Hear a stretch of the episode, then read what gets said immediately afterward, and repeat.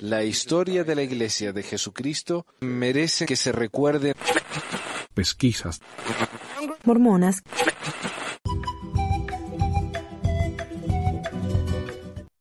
Hola gente, perdón Laura, ahí me dice ya estamos listos, Manuel, listísimo.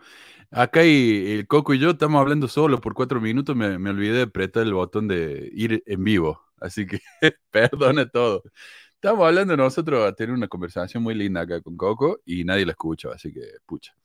Eh, bueno, bienvenidos al episodio 364 de Pesquisas Mormonas. Hoy es el primero de octubre de 2023.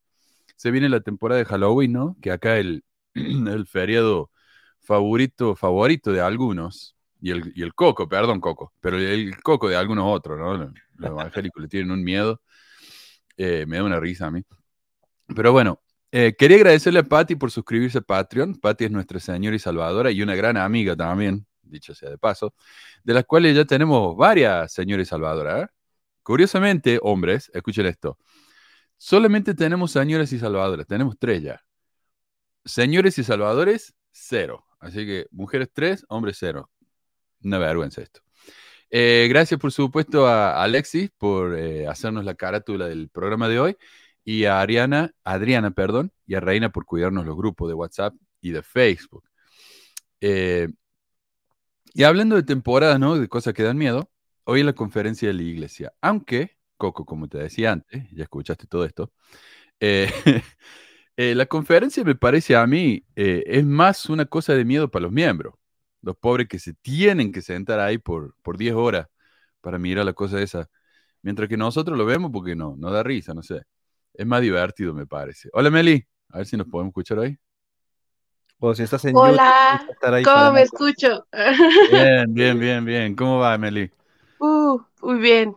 pues aquí andamos oyendo la conferencia de como así de lado, porque mi mamá la tiene en la tele fuerte, entonces me dio yo. Oh, qué horror. Mira, a mi novia, el hijo, eh, le preguntó a un amigo si podía ir a visitarlo hoy, a la casa. Y el hijo le pregunta a la mamá, y la mamá dice, bueno, puede venir, pero va a tener que mirar la conferencia con nosotros. Esa es la condición, ¿viste? Para jugar con el amiguito. Así son los, los de esto. Eh, Pero a nosotros, no sé, a mí me divierte ver la conferencia. Es aburrido, pero al menos nosotros sí estamos. Viste, los mormones tienen bingos, de eso voy a hablar la semana que viene. Tienen bingos de la conferencia que se pueden bajar del sitio de la iglesia. Mientras ve la conferencia, ve va llenando los cuadritos. Eh, así están desesperados los pobres. y tan, tan aburrido está, ¿no? Porque es como las cosas que le hacen a los niños. Yo tengo una, o sea, me acuerdo cuando me tocó estar, este, pues cuando me tocó estar de, consejera en la primaria y también una amiga cuando tuvo a sus hijos que publicaba así de, miren, eh, actividades que les pueden poner a los niños en la conferencia para que se entretengan. Ahora también ya hay versión para adultos entonces. Bueno, el que encontré yo es para niños, pero en, y voy a ver si me acuerdo de ir a Desert Book, porque en Desert Book venden un libro de actividades para los adultos. Por supuesto, no es para colorear, o para hacer los binguitos, pero sí tiene actividades, ¿viste? En los que tenés que ir llenando cosas. Espero acordarme, porque estaría muy gracioso hacer eso. Eh, mira lo que tenemos acá. Tenemos nuestra señora y Salvador. Esta las ha sobrepasado todas. Yo creo que esta ya tiene que llegar al nivel de. Esta, amiga Elizabeth tiene que llegar al nivel de, creadora. No sé, me parece a mí. Porque esto es ella todos los semanas. Así que, Elizabeth, esto es para, para ustedes. Gracias, hermanos. Besitos y abrazos. Muchísimas gracias, Elizabeth. Realmente te pasaste. Em, pero bueno, hoy vamos a hablar de lo que es realmente una pesadilla para los, ex mormones, que es la misión. a mí, la misión es algo que, bueno, uno piensa que lo ha superado, ¿no? Ya está, ya pasó, ya fue, fue hace mucho. Pero yo no, no sé si se supera, porque hasta el día de hoy, como le decía yo a, acá Coco antes de que llegaran, de que empezáramos, perdón, de que le diera el, el clic al botón este, eh, yo sigo soñando con la misión. Y son sueños, viste, los que llego a la misión, estoy ahí sirviendo y de repente me doy cuenta que yo ya había ido a la misión. Entonces digo, ¿qué carajo hago acá? Eh, y son sueños feos. O sea, viste, uno se siente incómodo. Eh, no sé, no sé si... acá también Coco me decía que a él le pasa, que él sueña con esas cosas Sí, todavía. y a veces, este, pero lo horrible es que cuando sueño, lo sueño todo, todo el día completo. Me levanto a las 6 de la mañana, estoy con mi compañero, y luego, "Y me tocó con este otra vez. Y, y digo, no, no tengo Garments, obviamente, no estar ahí, porque obviamente me regresaron a la misión como castigo, no sé, y tengo que ir a estudiar con mi compañero. Ah, es, es horrible. Oh, Ah, no, así a mí me pasa todo el día, tengo que estar ahí soñando, todo- sueño todo un día. qué horrible. Yo, yo generalmente sueño con una situación. Por ejemplo, tenemos que ir a visitar a la hermana tal y tal. Vamos, hacemos la charla. eh, en el camino, viste, eh, veo el- los detalles de la- del lugar donde estamos. Es muy, es realmente feo, ¿no? Eh, eh, y siempre está oscuro, viste. Eso no sé, la- ahí la, la psicóloga mía me puede decir qué significa eso, pero siempre está oscuro cuando voy a la misión. Eh, yo creo que fue un trauma eso realmente. O sea, estaba hablando hoy de, ahí me mandó uno, unos memes para el final del programa, eh, el amigoso Alexa- el Alex, y había uno, el que dice, eh, me volví a la medición porque me duele la rodilla. Y dice, la rodilla. Y está la chica, viste, embarazada. Bueno. Eh, pero yo, yo soñaba con, con que me pasara algo en la misión. Que un accidente, que me- se me rompía la pierna, no sé, algo, viste, y volverme a mi casa, porque realmente no me gustó para nada. O sea, la, la misión era realmente una situación fea para mí. Eh, y aprendí, qué sé yo, viste, a ser un poco más independiente, pero no sé si hacía falta realmente algo así, como para aprender eso. Fíjate que, que yo no, yo tengo ahí como sentimientos muy encontrados, porque yo perdí mucho cuando me fui a la misión. Para empezar, como mujer me fui porque quise, ¿no? O sea, a mí nadie me, ni me obligaron, ni me estuvieron detrás de mí, ni nada. Yo nací en la iglesia, de niña manifesté querer irme, o sea, sí era como de esas niñas que hablan con monjas y cosas así, que se sienten misioneras desde niñas. Este, luego dejé la iglesia, desapareció por completo esa idea de mi cabeza, pero por completo. Este, cuando regreso, entre mi adolescencia y mi eh, adultez temprana, así, porque pues yo, digamos que regresé fuerte, fuerte ya a la iglesia, como a partir de los 16 más o menos, este, a los 18 ya estaba como bien aferrada, ¿no? Antes de eso tenía un pie adentro y otro afuera. Este, pero bueno, cuando me decido ir, me decido ir porque ya estaba yo, o sea, ya había, ya me había graduado de instituto, o sea, ya tenía como el lavado de, cerebro y era como, sí, quiero hacerlo, porque además lo que seguía, o sea, lo que veía era como casarse, ¿no? O sea, las es como, no, eso no, gracias. Este, entonces, eh, pues fue así como querer, esta idea, ilusión de querer servir, o sea, de, de hacer que tu vida tenga significado, porque yo creo, eso lo creo hasta la fecha, o sea, ahorita ha sido salir de la iglesia ha sido un recuperar de las cosas en las que sí creo y sí siento y que son mías, ¿no? Que no son porque la iglesia manda. Entonces, pues como pues yo creo que la vida vale la pena cuando la dedicas a ayudar a otras personas, porque es bonito y está bien. Este, y eso pensaba de la misión, pero fue una decepción en el sentido de pues, cuando se trata ya solo de bautizar, ¿no? Y así, y yo pensaba que, o sea, perdí en el sentido de a mí mi abuelito me ofreció un carro por no irme, yo estaba en la universidad, o sea, en, en teoría me gustaba mi vida, de hecho, bastante, o sea, sí fue como soltar una vida que en ese momento me gustaba o estaba a gusto, como una muchacha de 20 años, para irme y cuando regresar, pues ya de ahí, o sea, siento que desde que regresé, volver a armar mi vida ha sido como muy complejo, ¿no? Por todo lo que han implicado diferentes cosas. Pero entonces, ahora muchos años después, a veces cuando recuerdo la misión, no todo es, o sea, no todos mis recuerdos están mal, porque hay cosas como que de pronto recuerdo y, pero no es de la parte del proselitismo y así, sino son partes mías que siento que como que eh, bloqueé, no sé cómo explicarlo, a ver si ahorita en el programa sale, pero yo sí tengo como un sentimiento ambivalente, porque no lo veo todo como algo oscuro y, y malo, pero a la vez sí, porque perdí muchas cosas, ¿no? Uh. Bueno, obviamente pasaron cosas buenas, conocí gente muy linda en la misión. Eh, lo que yo pienso es que nada de lo que viví en la misión, por ejemplo, no me hubiera pasado si no hubiera ido. O sea, hubiera conocido gente muy linda fuera de la misión, hubiera aprendido a vivir solo, hubiera eh, aprendido a vivir con un compañero, lo que sea, ¿no? Eh, pero las cosas malas, esas cosas malas solamente las podría haber aprendido en la misión. O sea, yo soy una persona muy tímida, ¿no? Y Yo hago esto fácil porque estoy enfrente de una cámara. O sea, a mí me preguntó una, una señora Katy ayer y me dio un poco de vergüenza. Me dice, ¿cómo te sientes saber que, que tanta gente te escucha y bla, bla, bla? Y yo digo la verdad, no sé, porque cuando la gente me escribe, viste, es diferente cuando, cuando te escriben así acá por este medio. Son palabras en una página, o sea, no es una persona por ahí, viste, y, y yo sé que suena duro eso, pero no es lo mismo que conocer a alguien en persona, lo que también me ha pasado.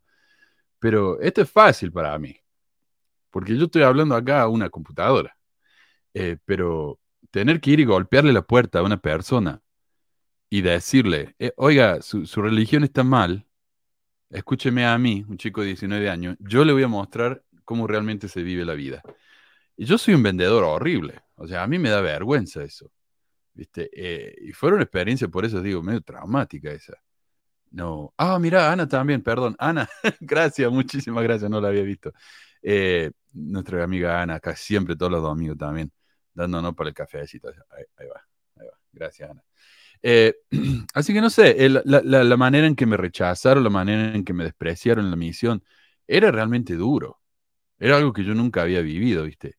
Y, que realmente nunca tuve que volver a vivir en ninguna otra situación. Así que eh, las cosas malas que pasaron en la misión vienen, son únicas de la misión, me parece a mí. No sé, tal vez estoy exagerando, pero no sé dónde más podría haber vivido eso. Yo, no sé. A, ver, tenemos acá a, más gente. ¿qué piensan ustedes de, su situación? Tal vez le pasaron muy lindo. Hay gente que realmente me dice, no, yo le pasé muy bien. El problema conmigo me parece que me la tomé muy en serio. No, no disfruté nada, ¿viste? Porque estaba eh, trabajando, trabajando y amargado cuando las cosas no se daban. Así que tal vez ese fue mi problema. Pero ¿cómo lo ven ustedes? Bueno, para mí la, la misión sí tiene muy bonitos recuerdos. De hecho, cuando hablo de algunas experiencias, no espirituales, pero experiencias como, como, como tú dices, de conocer personas, de visitar los amigos que hice, ah, sí los recuerdo con mucho cariño en ese aspecto porque yo me acuerdo que, por lo menos de, de lo único que recuerdo creciendo en la iglesia, la misión fue de lo que yo sí quería hacer. De ahí lo demás era como prácticamente fingir ser otra persona, creerme vivir una vida así como pretendiendo que sí tenía un testimonio, bueno, que tenía un testimonio fuerte y dando mi testimonio los domingos, pero la misión fue algo que, que sí, sí quise hacer, así que en ese aspecto ah, fue algo positivo, por así decirlo. Y la otra cosa es que cuando yo fui a la misión, yo salí de aquí, de, de, de- salí de Utah y me fui a California. Entonces yo ya había pasado la experiencia de haberme mudado de otro país, vivir solo, Claro. a estar como extrañar la casa, la mamá, el- la comida, todas esa, esas penurias que se sufre a veces, este, yo ya la había pasado. Entonces para mí la misión en ese aspecto también fue como, yo veía a los compañeros que sufrían, que decían, pucha, extraño, extraño. Y yo, "Ah, bueno, para mí eso ya ha pasado, ¿no? Pero lo que sí fue trauma- traumatizante para mí en la misión fue el haber gastado tanto tiempo en aprender, en estudiar, en, en- en- en predicar y, en otras palabras, creérmela, por así decirlo, y después darme cuenta que muchas cosas de las que yo enseñé obviamente eran completamente mentira. eh, estaba yo, yo mismo estaba transversando la verdad de varias cosas sin darme cuenta. Y- y después este, la homofobia también, o sea, prácticamente predicar homofobia, ah, predicar prácticamente, creer ciegamente sin tener ningún tipo de, de, pensamiento crítico, por así decirlo.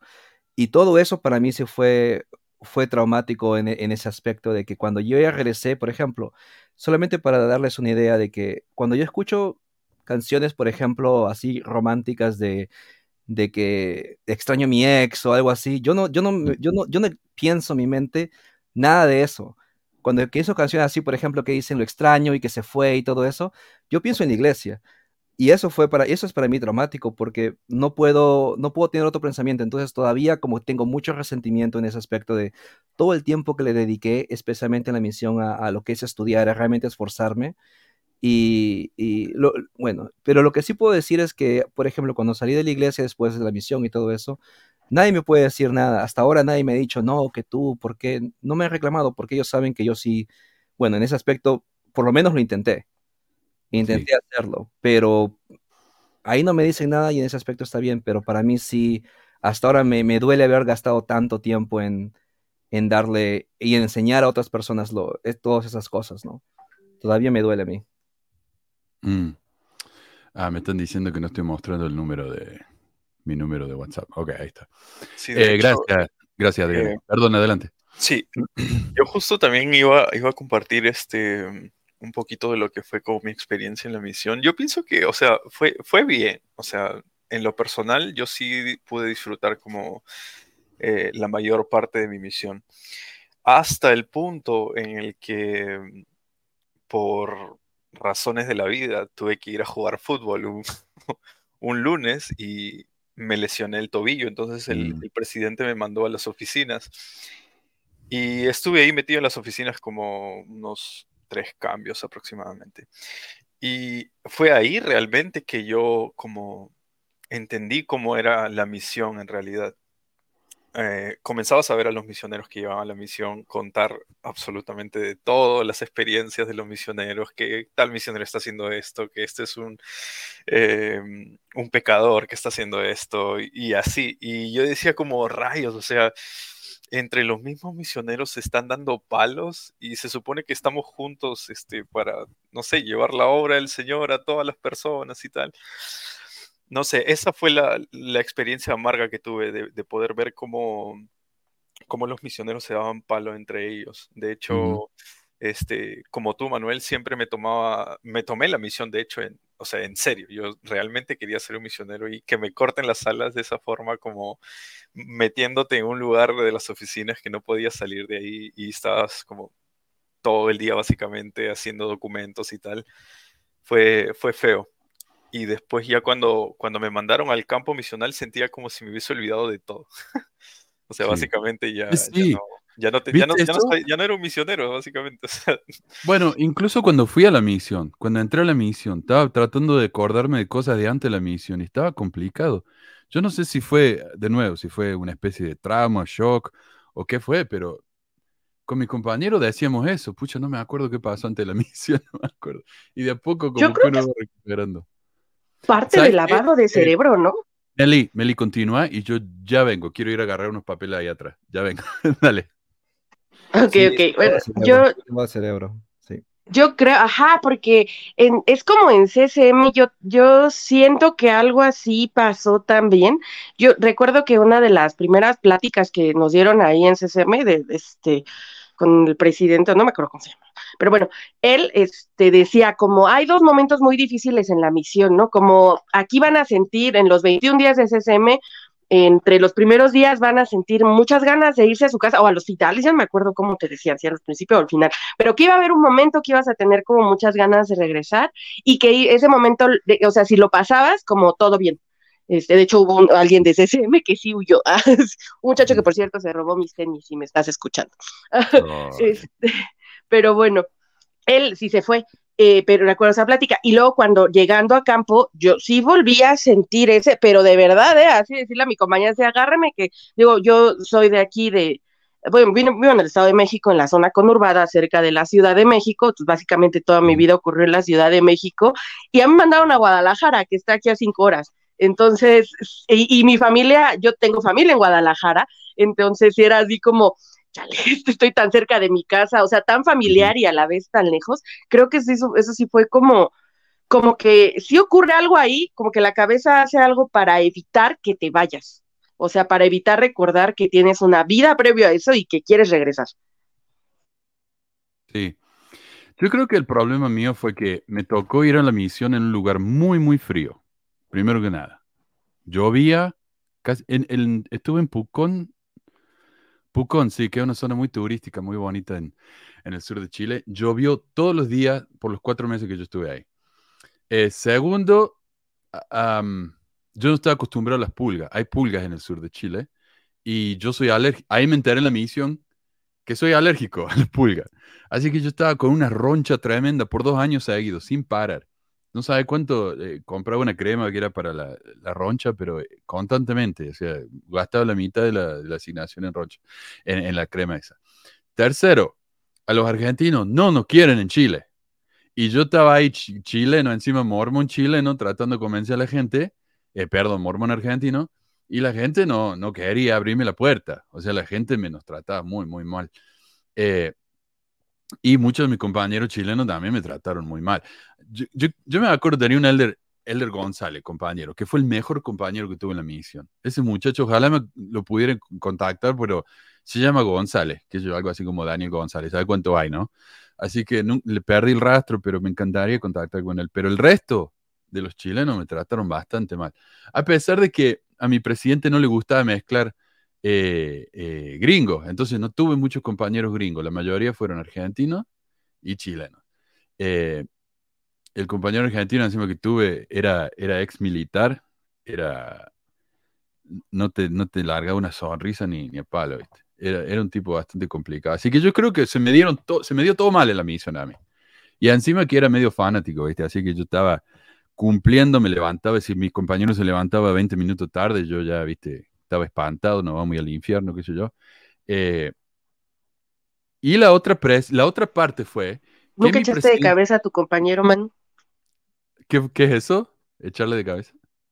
Ah, como de la tarde, que se levantara tarde. Como no, decirle no, al presidente. Eso no, eso, eso no me gustaba. Lo que sí delaté cuando un compañero me trataba muy mal porque era argentino, o sea, en serio, era, era aleoso ya. Incluso le dijo a una, a una señora del barrio, es que argentino, ¿no? Y le dice, ¿y qué? Dice, Elder, no, sabe que él no está, está lejos de su casa, está sirviendo, ¿qué le importa a usted de quién es, de dónde es? Y, yo no lo puedo culpar tampoco, porque los argentinos que salen de Argentina no hacen pasar vergüenza, pero bueno. Eh, eh, Ah, es que a mí sí me echaron de cabeza por levantarme ya para mitad de la misión, 20, o sea, me levantaba en lugar de seis y media a las siete y mi compañera que ya estaba en su último cambio, pues Ajá. yo qué sé, se quiso ir con la conciencia limpia o no sé, pero que me echa de cabeza. Así que dice así, no, es que no nos lo haramos tan temprano, pero no invente, o sea, trabajamos, era su último cambio, sí, sí trabajábamos un montón, ¿qué pasaba si me paraba media hora tarde? No estaba dañando a nadie. Sí, no, sí, más vale. No, mira, mi compañero se levantaba qué sé yo, 15 minutos antes de que ya tuviéramos que salir a, enseñar.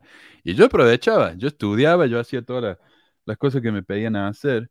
Teníamos que leer, por ejemplo, Jesús el Cristo. Cuando estuve con ese compañero me lo leí todo. Así que yo aprovechaba, ¿viste? Pero tampoco acusarlo no me gustaba. Pero, pero sí me sentía mal. O sea, y mira lo que dice acá Alexandro. Y este fue también parte de mi problema. Dice, lo curioso en la misión es que en las en las conferencias el presidente nos decía que los números no importan, pero luego de tres horas de regaños terminaba diciendo, ¿cuántas almas van a salvar este mes? Nuestro presidente fue más allá. Él nos dijo que si nosotros teníamos fe, íbamos a bautizar a 10 personas por mes. Y que dentro de esas personas eran toda familia. O sea, no personas solteras, personas menores, eh, niños, obviamente, eh, familias. Yo no sé cuántos zapatos rompí caminando como burro por la misión, golpeando puertas para tratar de encontrar una familia. Y la encontré la última semana de mi misión, que el presidente nos dejó que lo bautizáramos un poquito más temprano. Pero eh, me maté, o sea, y, el, sentimiento de frustración, porque el presidente ponía toda la semana, nos mandaba una carta, le decía una carta, él, pero era, era como una especie de papel, ¿no? Con la, las noticias de la misión, como una especie de diario. Y ahí decía en la carta quién era el que más bautizó en la misión. ¿Quién era el que más bautizó familia? ¿Cuál es la pareja que más enseñó charla de aquellos cinco, que era difícil llegar? O sea, eh, la presión estaba. Y era una presión tremenda. Ya le decía, si tienen fe, bueno, le digo, ¿qué más fe necesito? Estoy haciendo todo lo que necesito hacer. Estoy caminando 12, 14 horas al día. Llegábamos tarde a la pensión porque seguíamos enseñando. Eh, y no encontraba a nadie. O sea, la, la, fe son las obras, ¿no? Y yo tenía las obras y la fe me empezó a caer, porque digo, bueno, si estoy trabajando así y no encuentro a nadie, ¿cómo voy a poder tener fe?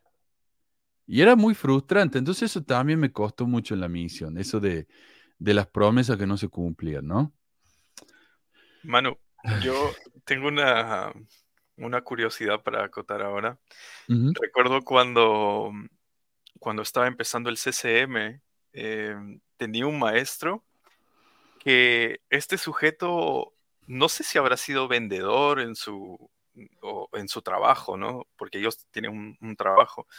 antes de entrar al CCM, pero este tipo era de las personas que te podía vender una piedra, literal, o sea, te podía vender realmente una piedra.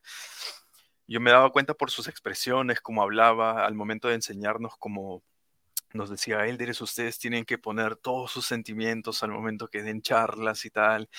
Y eso, eso se me quedó grabado en la mente cuando, cuando estaba en el CCM y decía como, wow, o sea, eh, no sé si realmente yo tengo que enseñar con el espíritu o tengo que adoptar como esta forma de, de enseñar el evangelio, pero de una manera bonita, que se escuche como así, que hablas con, con sentimiento y tal, ¿sabes? Como, como un vendedor lo hace. Entonces no fue hasta que estuve en el campo misional que, que comencé a enseñar, o sea, lo básico, ¿no? A las personas.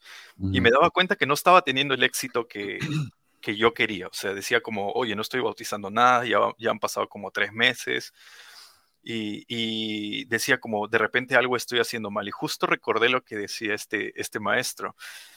Y dije, a ver, vamos, como curiosidad, ¿no? Vamos a, a- a hacerlo como más llamativo, o sea, vamos a, a hacerlo más bonito, vamos a expresarnos mejor y tal. Y comenzó a dar resultados, o sea, me daba cuenta de que en realidad no, no sé si tú tengas que enseñar por el espíritu, como ellos dicen, que tengas fe, que, que este, hagas todas las cosas y el Señor te va a poner a las personas en tu camino y tú les vas a enseñar. No, en realidad es cómo tú estás este, desarrollando tus habilidades para, para vender el Evangelio a las personas, porque eso es lo que realmente estás haciendo. Entonces, Es, obviamente, sí. realmente, realmente me di cuenta de que ahora, ¿no? Después de la misión, ya analizando todos los, eh, los problemas de la iglesia y tal, este, me di cuenta de que realmente yo no estaba enseñando el Evangelio, yo estaba vendiendo el Evangelio a las personas. O sea, las estaba manipulando de alguna, de alguna manera y eso me hizo sentir pero brutalmente mal. Porque, o sea, por medio de, de engaños, por medio de, de técnicas persuasivas de, de venta, yo hice que esas personas como se metieran en, en la iglesia y eso es como que me chocó bastante, lo personal me chocó mucho. Y vamos a hablar de la venta, de la estrategia de venta, porque es todo lo que es la misión. Es vender, vender, vender. Mira, yo tuve un, un- bueno, no, tu- no fue compañero mío, pero era un misionero, apellido Nielsen, hijo de un 70, y a nosotros nos sorprendía porque todos sabíamos que el tipo se iba a bailar los fines de semana. Se le escapaba el compañero y se iba. Eh, y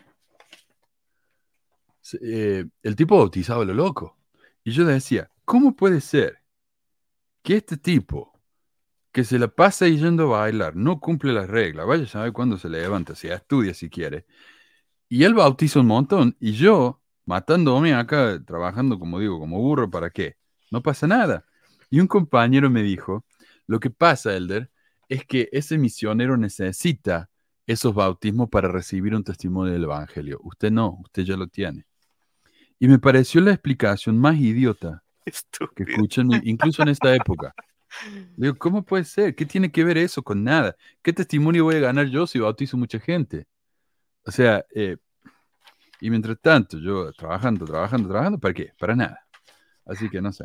Fíjate que eso que dicen de, de contar las cosas así como con cierto, o sea, fingir el sentimiento, eh, yo fíjate, fue de mis primeras decepciones en CCM.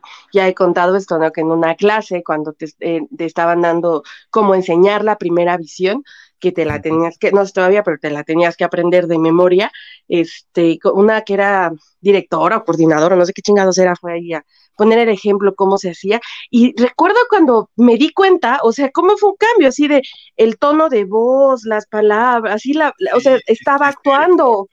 Exacto. Y, y recuerdo que eso en mi cabeza así fue como un corto de pronto, porque qué chingados, así, así como, o sea, yo no, am, ¿cómo decirlo? Yo no soy tímida, o sea, la, para hablar. Eh, a lo mejor para hacer como amistad y así, sí, no soy tan sociable, pero no me cuesta trabajo hablar con extraños. Este, pero tampoco me gusta fingir, o sea, tampoco me gusta, y recuerdo que sí fue, yo tampoco bauticé muchos, era un, yo estudiaba un buen, o sea, me leí toda la biblioteca del Evangelio como cuatro veces, me leí el libro de Mormón como cinco veces, este, la Biblia, no toda, pero sí leí muchas partes, ¿no? Muchos libros, así, estudiaba mucho, y hubo un punto en el que creo que ahorita que mencionaba Manu, frustración es la palabra que puede definir en muchos sentidos la misión, porque si estás haciendo todo en como se supone que debes, le estás echando ganas, o sea, haces tus oraciones, te levantas, pues yo te digo, sí, al final ya era media hora, pero, pero hacía un esfuerzo, o sea, a mí me gusta dormir y hacía un esfuerzo por levantarme temprano, este, y todo lo que implicaba, ¿no? Este, ser una buena misionera y no, no había, o sea, eh, aparecían familias y a la hora de la hora no se bautizaban, este, cosas que se caían, pero me daba, o sea, yo, yo sentía como una parte mía que era porque,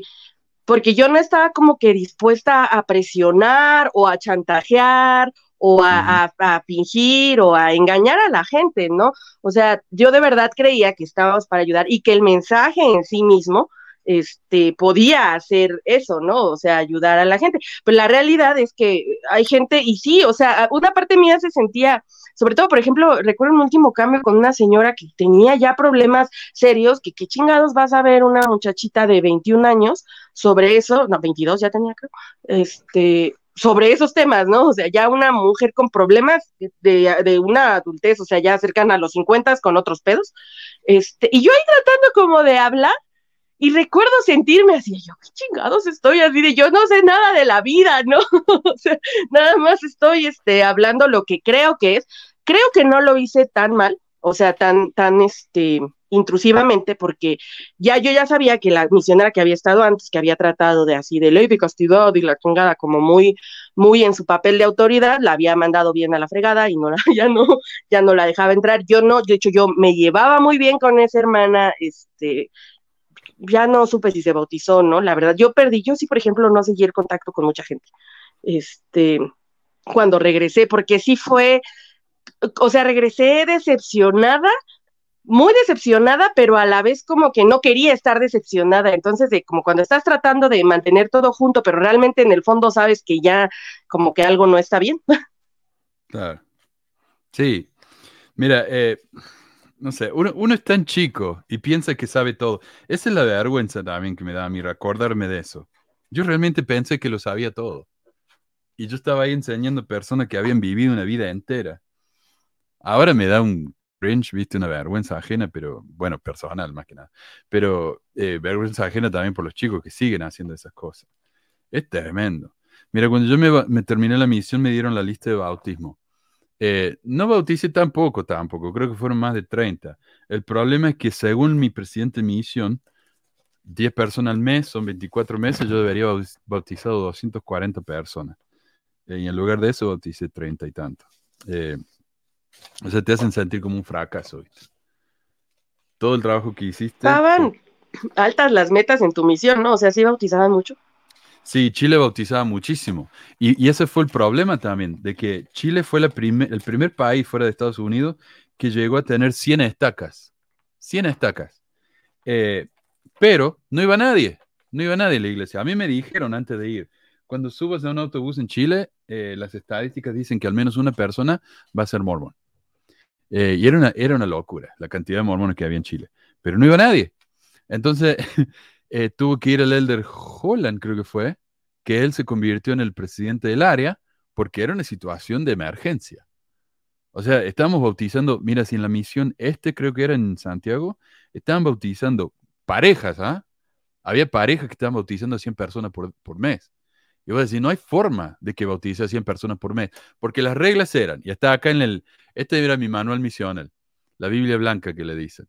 Voy a tener que llevar esto en el, en el bolsillo de la camisa, del saco. Eh, y nosotros, mira, pues, cuando dicen que los mormones respetamos, yo como misionero, con la estampita acá, como burla, ¿no? Eh, pero según esto, dice que para bautizar a alguien, tiene que ir a la capilla dos veces, conocer al obispo, escuchar las seis charlas, tener un amigo en la iglesia.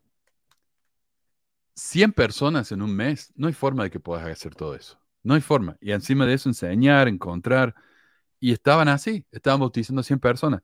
En mi misión, literalmente, bautizaban borrachos. O sea, encontraban borrachos en la calle. Yo conocí gente que no se acordaba que eran miembros de la iglesia porque los bautizaron borrachos. Eh, así que Eh, sí, no, eh, es una vergüenza. Es una vergüenza esto, no sé. Mira, eh, la- bueno, vamos a hablar de las charlas en un minuto, pero quiero explicar qué es la misión. Este es un video que puso la iglesia, que hizo la iglesia, que se llama El valor de una misión de tiempo completo. Em, Vamos a ver unas secciones, no todo, pero como para más o menos tener una idea de lo que dice la iglesia. Y, y avísame si se escucha. ¿Se escucha? Espero que se escuche.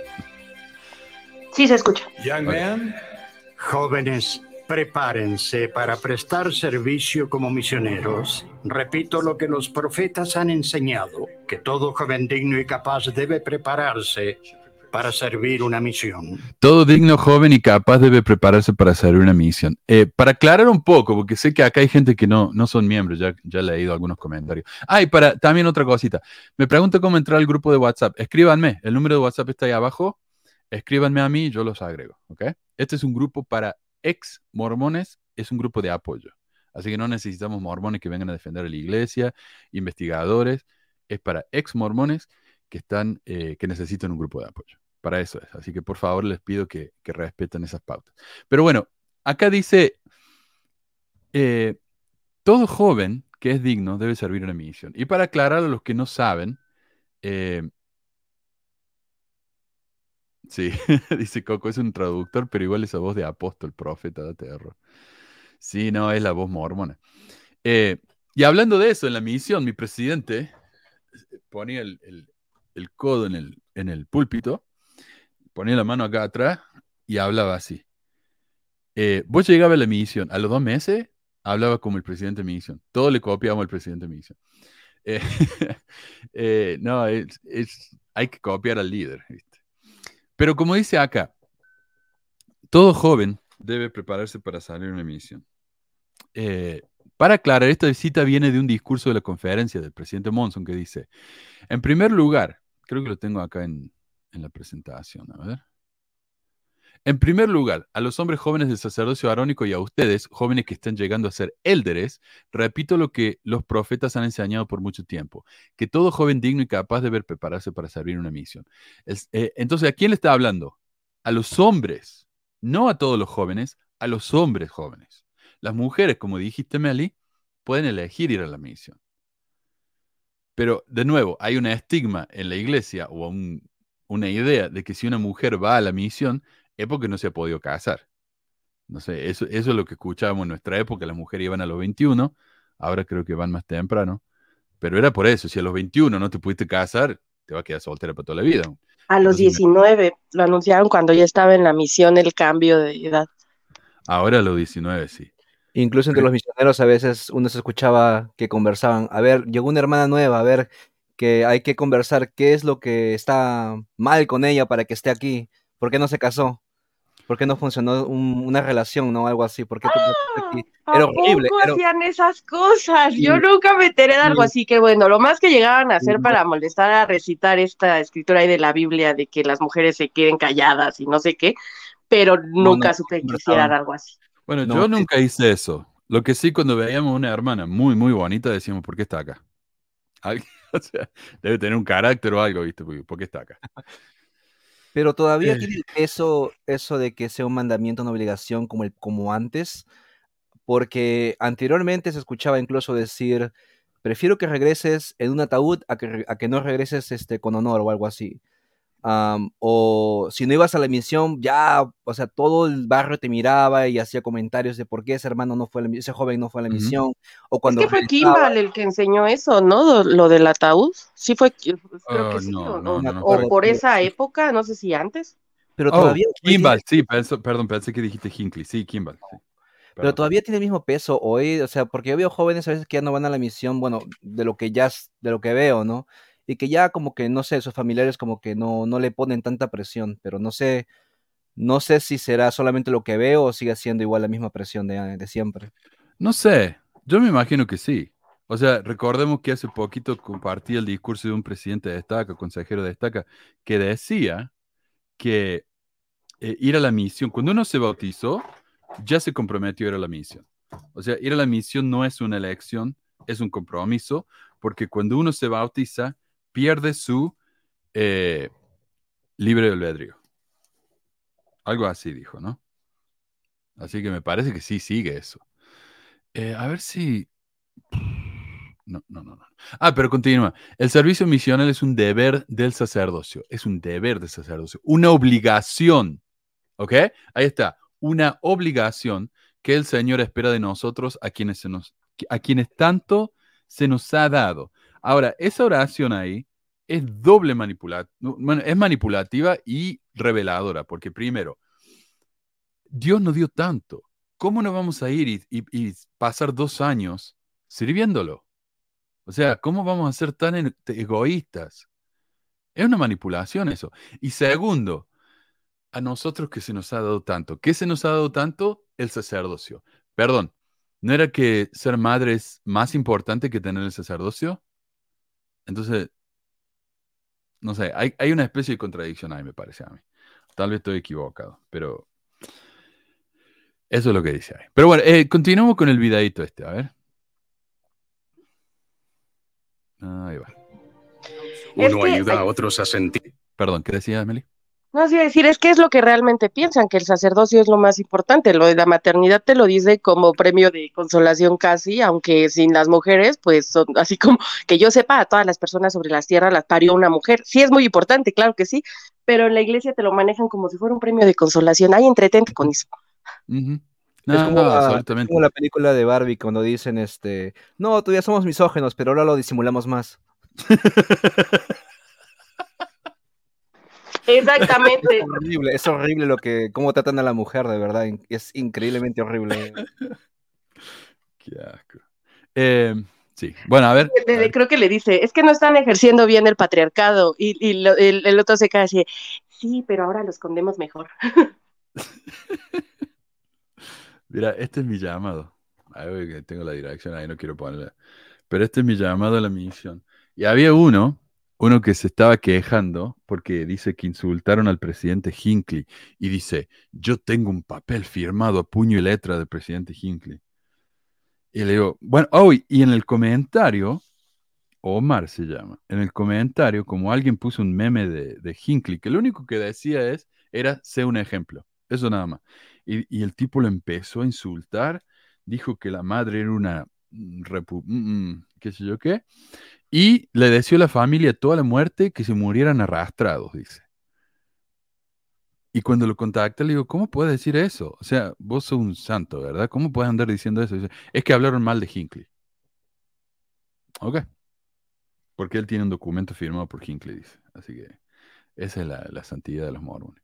Increíble. Eso ya es como que son personas que tienen problemas, ¿no? O sea, a mi parecer ya no es ni siquiera, ya no entra como o sea, yo me considero, considero que en algún momento pude haber sido tenido mucha fe, este, y que puede que haya sostenido algunas posturas de manera indirecta con las que ahorita no estoy de acuerdo, pero ya esas, ese nivel de violencia así directo, yo creo que hay, hay como que algo, un problema, o sea, un problema serio de, con la persona. Sí. No, es, eh, da miedo eso. O sea, es demasiado violencia. O sea, para defender a un, un viejo que no tiene nada que ver con vos. Eh, eh, da miedo eso, no sé. Eh, por eso yo escuché ese dicho, ¿no? Para, para hacer cosas... las personas buenas van a hacer cosas buenas, las personas malas van a hacer cosas malas. Para que las personas buenas hagan cosas malas, hace falta religión.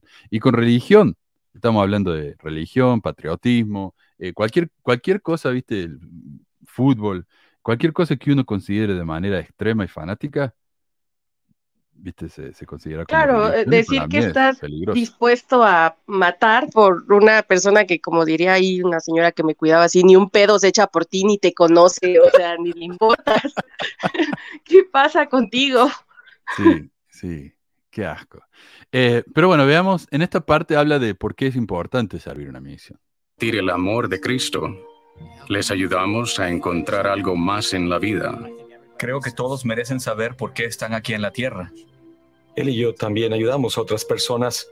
Ciertamente, eso hace que la misión sea tan especial. Sentía alegría y gran gozo al ayudar a los demás. alegría y gran gozo. Entonces, claro, dice, ustedes vayan a la misión, van a estar, uno, ayudando a la gente y dos, van a sentir gran alegría y gozo. Y yo me acuerdo que en la misión yo dije, esto es muy difícil para mí. La misión es muy, muy difícil para mí. O sea, es una presión tremenda, la presión en la cabeza, viste, de bautizar, bautizar, bautizar. Ir, golpear, como digo, golpearle la puerta a la gente para decirle que están equivocados. O sea, esas cosas me daban vergüenza a mí. Pero al menos, decía yo, al menos si yo hago esto, hice algo bueno en mi vida. Al menos voy a haber hecho algo que vale la pena. Esa era mi mentalidad. Yo también llegué a pensar algo parecido. O sea, eh, es como desechar el valor de uno a favor de la iglesia. 100%. Sin la iglesia uno no sirve. Eh, pero también habla de la alegría y sin embargo, eso no explica que tantos chicos se están volviendo con unos problemas de tremenda de salud.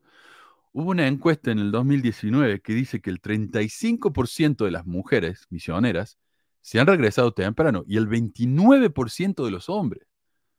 O sea, un promedio, un tercio de los misioneros que salen en la misión se vuelven temprano. Y la razón número uno es salud mental. Razón número dos, salud física. Razón número tres, una transgresión previa. Razón número cuatro, por desobedecer las reglas de la misión. O sea, número uno es la salud mental. El mismo sitio de la iglesia, fíjate, tiene un artículo que se llama Misioneros que regresan a casa anticipadamente y dice, eh, los misioneros que regresan o terminan su misión antes de lo previsto pueden experimentar desafíos particulares. Al volver a casa antes de tiempo por cualquier razón, por ejemplo, problemas de salud físicos o mentales, la iglesia sabe la iglesia sabe por qué los chicos se están volviendo. Eh, o debido a una transgresión, quizás se sienten decepcionados, avergonzados o desanimados. Tal vez cuestionen la inspiración que los llevó a servir una misión. Estos ex misioneros podrían preocuparse en cuanto a cómo los ven otras personas, incluso cómo los ve el Señor. Ahora, yo me pregunto, ¿por qué pensarán eso? ¿Por qué sentirán eso? ¿No será que es lo que nos enseñan en la misión, todo lo, como dijiste vos, Meli, lo que dijo eh, Kimball? es mejor que vuelvan a la casa, o Coco y Melid, eh, en un ataúd que indignos. Gracias, Soledad. Eh, y, ok, cuando yo digo que los chilenos, eh, yo no estoy hablando de todos los chilenos en general. Muchos chilenos me trataban mal porque era argentino. Una vez que yo empecé a hablar como chileno, me decían, ay, el de usted no es como el otro, el otro argentino.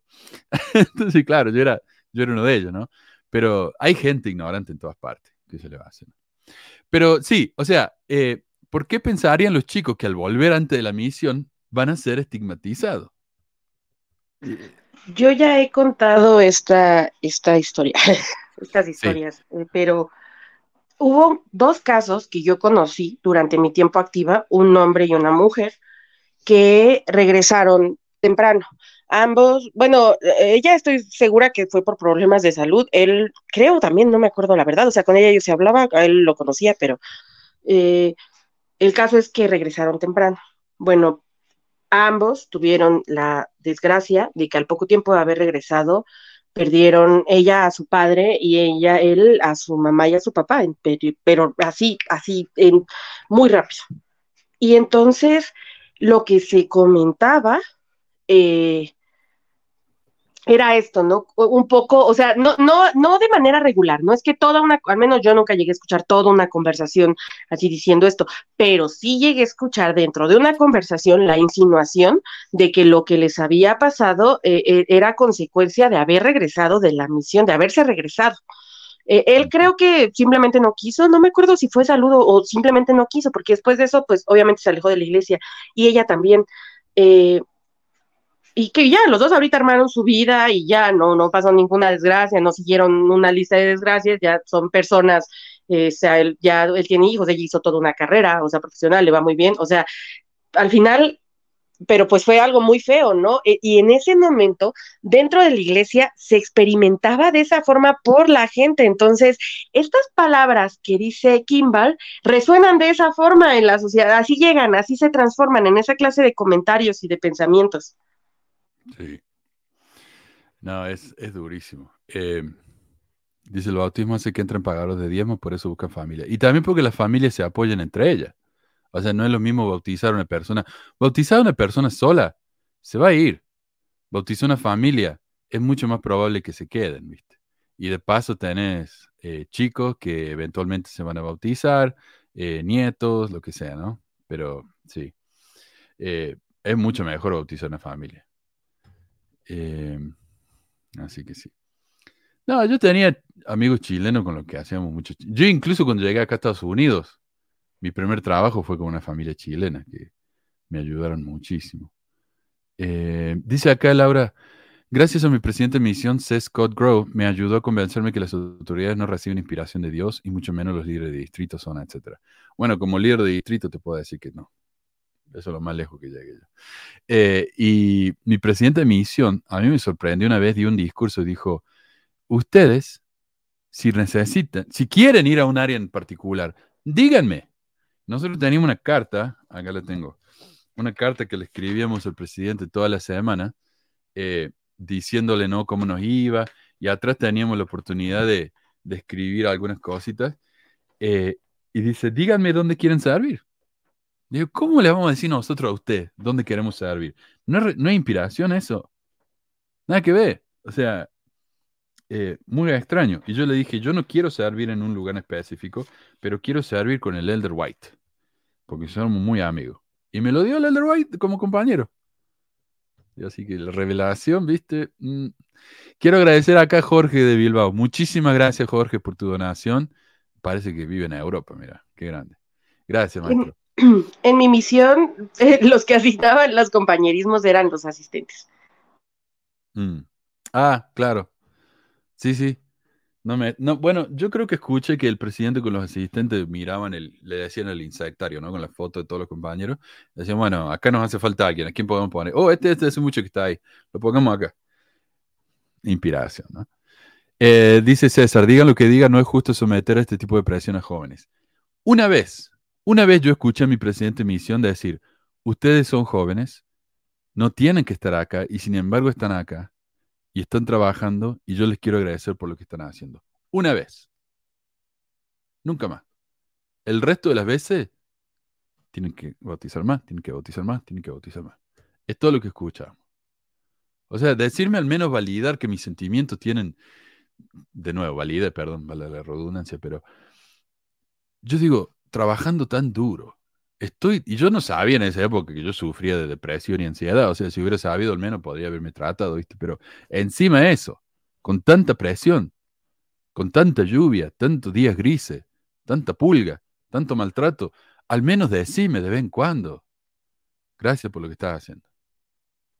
Al menos, no sé. ¿Hay, ¿Hay ahora una consejería, un tipo de consejería en la misión donde pueden ir los misioneros a hablar con un especialista o sigue siendo la enfermera la, la esposa del presidente? Nah, yo no creo que haya. Porque... No sé, pero dudo que haya. Yo recuerdo que mi misión era la esposa del presidente la que se encargaba de, enfermería. Y esa, esa hermana, recuerdo que cada problema que tú le decías, por ejemplo, le decías, me ve la cabeza, te decía, tómate un Gatorade y sigue trabajando. Igual, hermana, me rompí la pierna, me rompí la pierna. Tómate un Gatorade y sigue trabajando. es que no estaban preparados, amigos. No, mi misión era, tomen agua, tomen agua, tomen agua.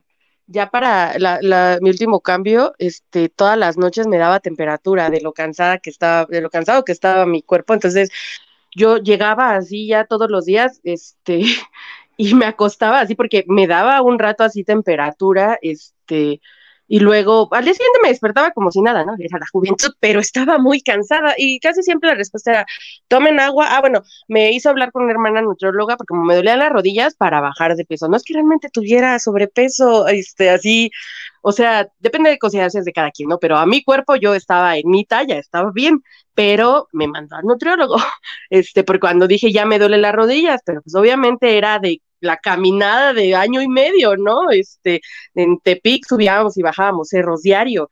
O sea, era, o sea, el cuerpo se cansa, claro que se cansa, y no, no están preparados, no tienen nociones, o sea, tienen, yo no sé si les den, la verdad, mis tíos son presidentes, fueron presidentes de misión hace muchos años y nunca les he preguntado si les dan algún tipo de capacitación médica, o sea, mínimo, una plática, algo, enséñales primeros auxilios, qué sé yo, o sea, o lo básico para se asume que porque son matrimonios tienen experiencia con hijos, yo creo, o sea, no sé, no sé ahí cómo sea la lógica de la iglesia en ese sentido. No lo sé, yo tuve la oportunidad, yo trabajé en el CCM, pero enseñando español a los misioneros este, mayores y a los presidentes de misión. No me tocó ninguna esposa de presidente, pero de ahí a saber si tuvieron otro tipo de, de capacitación médica o, o incluso, no, sí, eso sí no sé. Pero sí, lo me estaba pensando, ¿se imaginan un misionero que tenga hemorroides o diarrea? Estás llamándole a la, a la esposa del presidente para decirle como, wow, como, no, no, o sea, ¿por, por qué ella era la, la, enfermera? No, no, no tiene mucho sentido. Mira, yo, te, yo, te, cuento que cuando estaba en las oficinas, eh, sacaron a todos los gringos de mi misión, creo que por los problemas que hubo en, en Bolivia. Y a mí me asignaron ser el secretario del presidente de los trámites de la misión y del área de enfermería también. Entonces, eh, cuando un misionero iba, por ejemplo, a la clínica, eh, tenía que hacer todos los papeleos de la clínica y tal, y nosotros teníamos como un seguro, no sé si en todas las misiones será igual, pero a nosotros nos daban una tarjetita que cuando ibas a la clínica lo presentabas y todo, y te atendían, y todo eso lo cubría la iglesia. Y la iglesia literalmente gastaba muchísimo porque se iba a las mejores clínicas, o sea, no te atendían en, en cualquiera, sino te ibas a las mejores clínicas y si tenías, no sé, un dolor de estómago que era muy común en, en Bolivia por el hecho del, del agua contaminada y tal, eh, muchos misioneros iban por el helicobacter, entonces se quedaban internados en la clínica como por tres días y eso veía los gastos que hacía como la, la iglesia en eso y eran muchísimos. Entonces la, la, esposa del presidente siempre me decía, por favor, él le recomiéndele que no estén haciendo como tontería y media los misioneros para que no puedan ir a la clínica y no puedan gastar los diezmos, pues, ¿no? En, en, sí. en clínicas.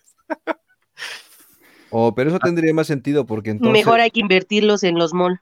Exacto. Eso, te, eso, tendría más sentido porque entonces si un misionero tiene, bueno, necesita, por ejemplo, ayuda psicológica por algún, este, y no, una, en, en lo que es capacidad, no, eh, problemas mentales y todo eso, ¿no? Uh, me imagino que eso gastaría mucho dinero porque habrían muchas personas que, que necesitan como medicamentos o tipo, ese tipo de cosas, ¿no? También. Exacto porque de hecho también los psicólogos que trabajaban para, para, la misión eran como, no sé si se aprovechaban de que la iglesia, bueno, tiene, saben que tiene dinero y pueden sacarle más jugo, pero la, la esposa del presidente, recuerdo que en una de las conferencias dijo como, este, si ustedes están pasando por algún tipo de depresión y tal, confíen en el Señor, oren, o sea, olvídense no. de eso primero. Oh. después ya como si ven que ya es muy grave, no lo pueden controlar, ya ahí recién les vamos a dar como la ayuda. No. Mira, yo, yo fui a un hospital privado una vez porque tenía, eh, por lo general iba al, al, farmacéutico del barrio, que siempre era un doctor, viste, que no podía ejercer por alguna razón, pero una vez fui al hospital privado porque tenía una uña encarnada y yo diría, oh, uña encarnada no podía caminar. O sea, esa uña estaba tan infectada que me, me, dolía enormemente caminar. Y fuimos y nos dijeron, hay dos tratamientos. Uno, te sacamos el pedazo de la uña, va a volver en un mes, pero al menos por ese mes va a estar bien. O te sacamos la uña y en el fondo de la uña te quemamos la raíz para que no vuelva a crecer. Llamamos al presidente, le damos las opciones y dice, no, vayan con la más baratita. Al mes tenía la uña encarna de nuevo. Y cuando vine acá a Estados Unidos me hice quemar la raíz, ¿no? Pero, eh, qué ascaso. Quiero agradecerle a Vanessa Pedraza, muchísimas gracias, Vanessa, por tu, por tu super chat. Te agradezco muchísimo. Y acá tenemos, en realidad, quiero, eh, agradecer acá, porque está el señor, ¿a dónde se me fue? El que mencionaba hoy. Eh, ha llegado, y ya lo han visto en los comentarios, me parece. Javier Solorzano Zamora. Mandaré mi dolarito cabrón para que comas pinche huevón, ponte a trabajar. Y ha dejado varios comentarios como eso. Yo lo que le recomendaría es que no vayan al Facebook de este hombre a llenarle lo, lo, las cosas con comentarios o a mandarle mensaje privado. No lo hagan, ¿ah? Pórtense bien. Que lo hagamos, no, dice. No sean como yo. eh, que lo hice. Yo soy eh, obediente. Bueno, ahí está, me está llenando. Y dice, hay una parte dice, yo tengo el mismo derecho que Manuel para comentar. A ver si la encuentro. Quiero... perdón que estoy acá eh, vamping, alargando un poco. Dice, claro, invita y no se animó. Dice, no daré de comer gratis. Bueno, no va a Les voy haber a más contar gente. algo. Dale. a estos que, para estos defensores, para que vean el, el grado, o sea, bueno, los problemas que se pueden causar. Hubo un caso en la, en la misión de una hermana que se fue, o sea, dejó a su compañera así a mitad de la noche, pero la compañera, que es eh, una, una mujer, o sea, es- ella estaba, o sea, cree, ¿no? Ella cree realmente en lo que hace y no es, no es hipócrita con respecto a la iglesia, o sea, es de esas mujeres hasta la fecha como se mantienen en cierta realidad, o sea, siguen ahí, pero pero entienden que hay cosas mal. Este, pero bueno, cuando estaba en la misión le tocó que su compañera se quisiera ir y ella la le cerró la puerta. O sea, la encerró tantito por unos minutos de que le dijeron los, este, presidente de misión, porque le habló el presidente de misión así, no, hermana, suéltela, porque si no nos pueden acusar de secuestro. Este, y ya fue como, como la dejó ir. Pero, o sea, la chava esta tuvo un breakdown y al grado que agarró solita sus cosas y se fue, ¿no? Y la compañera así no la dejaba. Entonces, claro que, claro que hay gente buena en la iglesia que puede hacer cosas que no necesariamente están bien y hay gente como estos tipos nefastos que creen que están haciendo algún bien solo tirando mierda. Sí, pero yo no entiendo qué piensa que va a lograr. O sea, acá está. O sea, está, está haciéndolo en público. Tiene una foto ahí al frente de la Torre Eiffel, no esta otra, en la que, si vos te fijas, es como que está volando.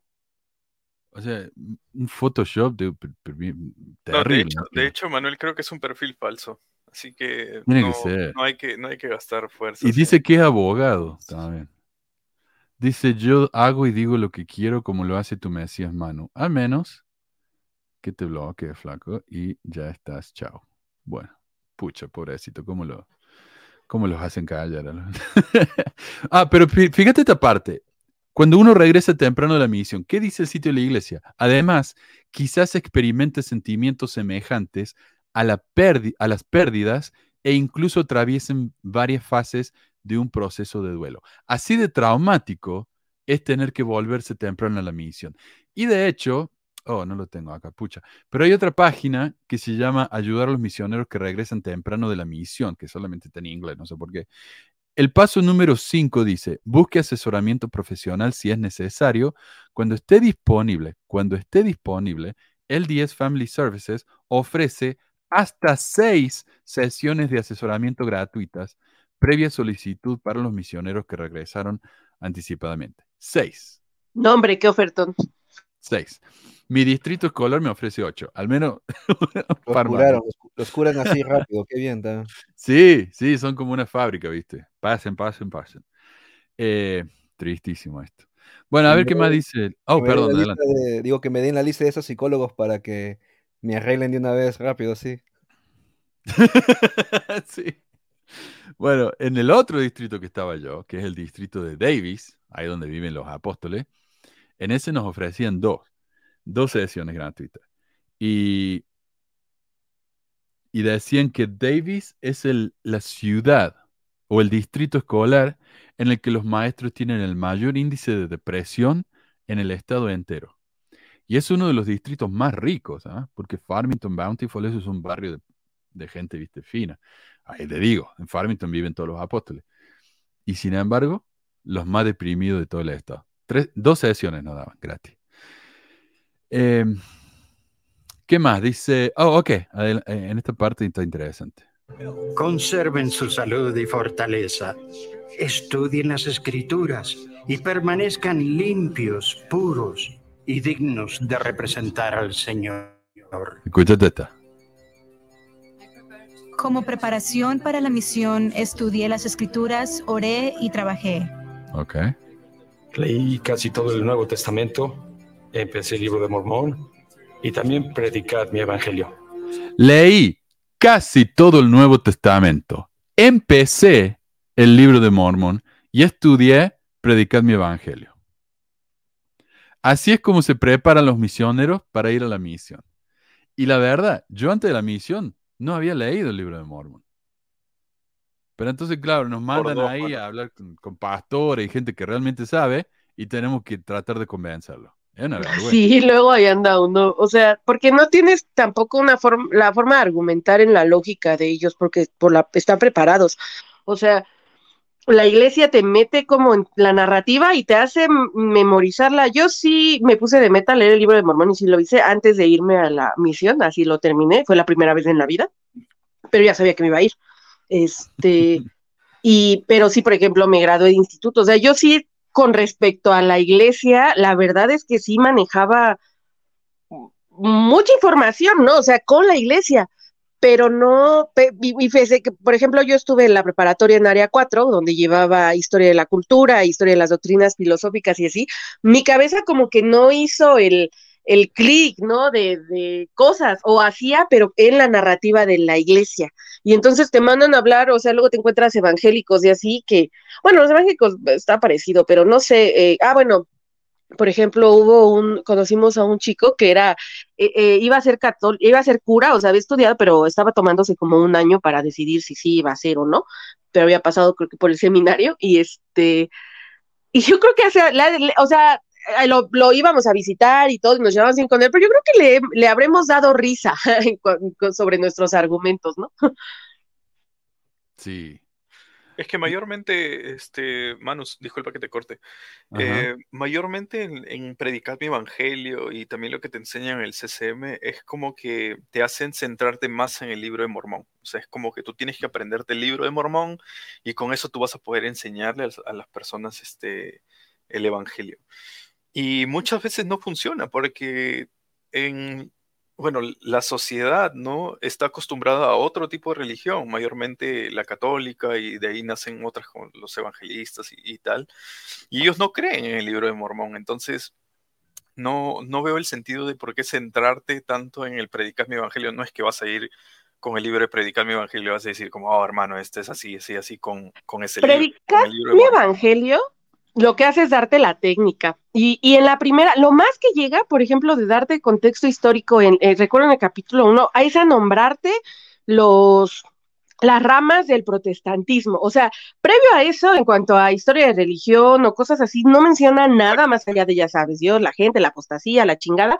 Y lo único que te da como para defenderte, entre comillas, o sea, conocimiento real, que, que sí, que no es solo la- el, rollo mormón, o sea, las creencias mormonas, sino cosas que sí son reales, es darte los nombres de las ramas de los eh, protestantes. Y creo que ya ahí se acaba, o sea, no, no, no recuerdo ahorita al menos que hubiera información real sobre religión, eh, como para hablar con, con esta gente, o am, y finalmente tiene sentido porque la iglesia viene de los protestantes y el protestantismo es la rama ideológica del capitalismo.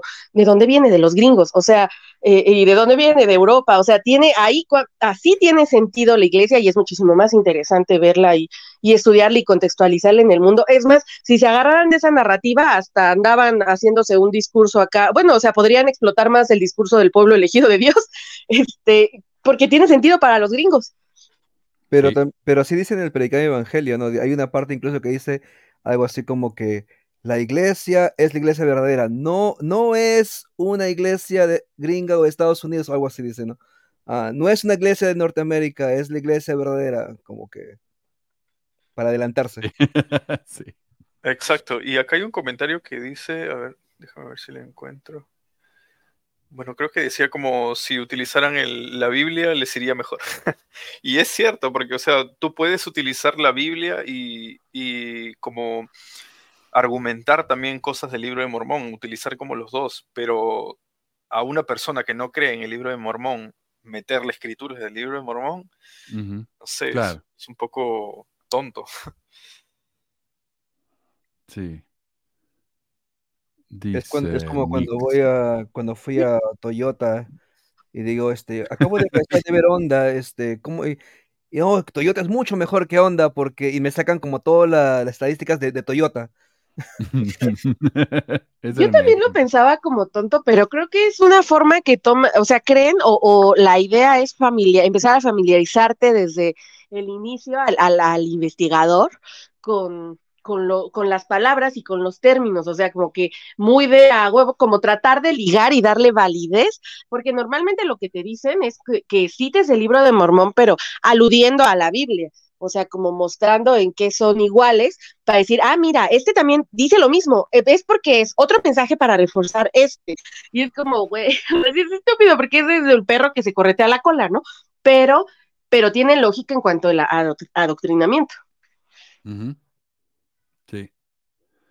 Me encanta esto, el Nix dice, yo soy miembro, la verdad no he tenido ninguna mala experiencia pero me entretiene ver estos contenidos de gente que cuenta sus anécdotas negativas. Recuerden que es falaz generalizar. Y después dice, terapia al que se esté quejando de sus traumas, jaja. Yo ando cómodo y rodeado de gente buena o que intenta hacerlo, pero no hay que generalizar. Está bien, Mire, y, y, a lo mejor, a lo mejor voy a decir, a lo mejor esta persona nunca realmente ha experimentado nada malo, lo cual quiere decir que esta persona a lo mejor ha sido la causa de que a otro miembro él le ha hecho experimentar Ah. algo malo. O a lo mejor O tiene es 10 muy años. jovencito. Está, en la primaria. Claro, tiene 10 años. Cuando yo era chiquito también, yo decía, ¿por qué hablan de culpa? Yo no siento ninguna culpa. Claro, no, no hay 10 años. Está bien. Bueno, gracias, Nix. Suerte con todo. Em, yo quiero compartir ahora acerca de la tremenda presión que es ir a la misión. O sea, a los chiquitos ya desde, desde la primaria le estamos enseñando de estas cosas. Y yo tengo acá para compartirles el manual de... A ver si lo encuentro. Tengo el manual para la, para la, la primaria, que se llama Ven Sígueme. Todos los manuales ahora se llaman Ven Sígueme. Eh, y dice este manual cosas como esta. A ver, déjame que te lo busque acá. A ver si me escribe. Ah, se me congeló. Bueno, dice, la repetición es buena. Los niños aprenden las verdades del Evangelio con más eficacia cuando estas verdades enseñan repetidamente me- mediante... Ahí está. Eh, los niños aprenden la verdad del Evangelio con más eficacia cuando esas verdades se enseñan repetidamente mediante diferentes actividades. Si encuentra que una actividad de aprendizaje es eficaz para los niños, considere repetirla. En especial si enseña a niños pequeños, quizás también desea repasar una actividad de una lección anterior. Y eso es verdad. Eh, co- como maestro de niños, yo tenía que repetir, por ejemplo, le enseñaba el alfabeto en, en castellano, no en español. Repetir, repetir, repetir hasta que se les entra en la cabeza y ya es mecánico. Eh, pero cuando uno lee sobre cosas como esta, ya se pone un poco tenebrosa la cuestión, especialmente cuando escuchas cosas como sigue al profeta, sigue al... Da miedo eso, no sé, a mí me, me parece medio tenebroso. Em, y el manual también dice, esto está en la página 86. Eh, a ver. No, yo se lo encuentro. Ahí está.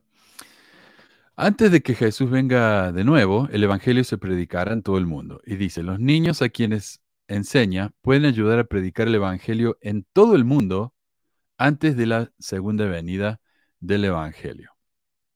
Dice, invite a los niños a hablar sobre las bendiciones que hayan recibido o que recibirán gracias a que son miembros de la iglesia de Cristo.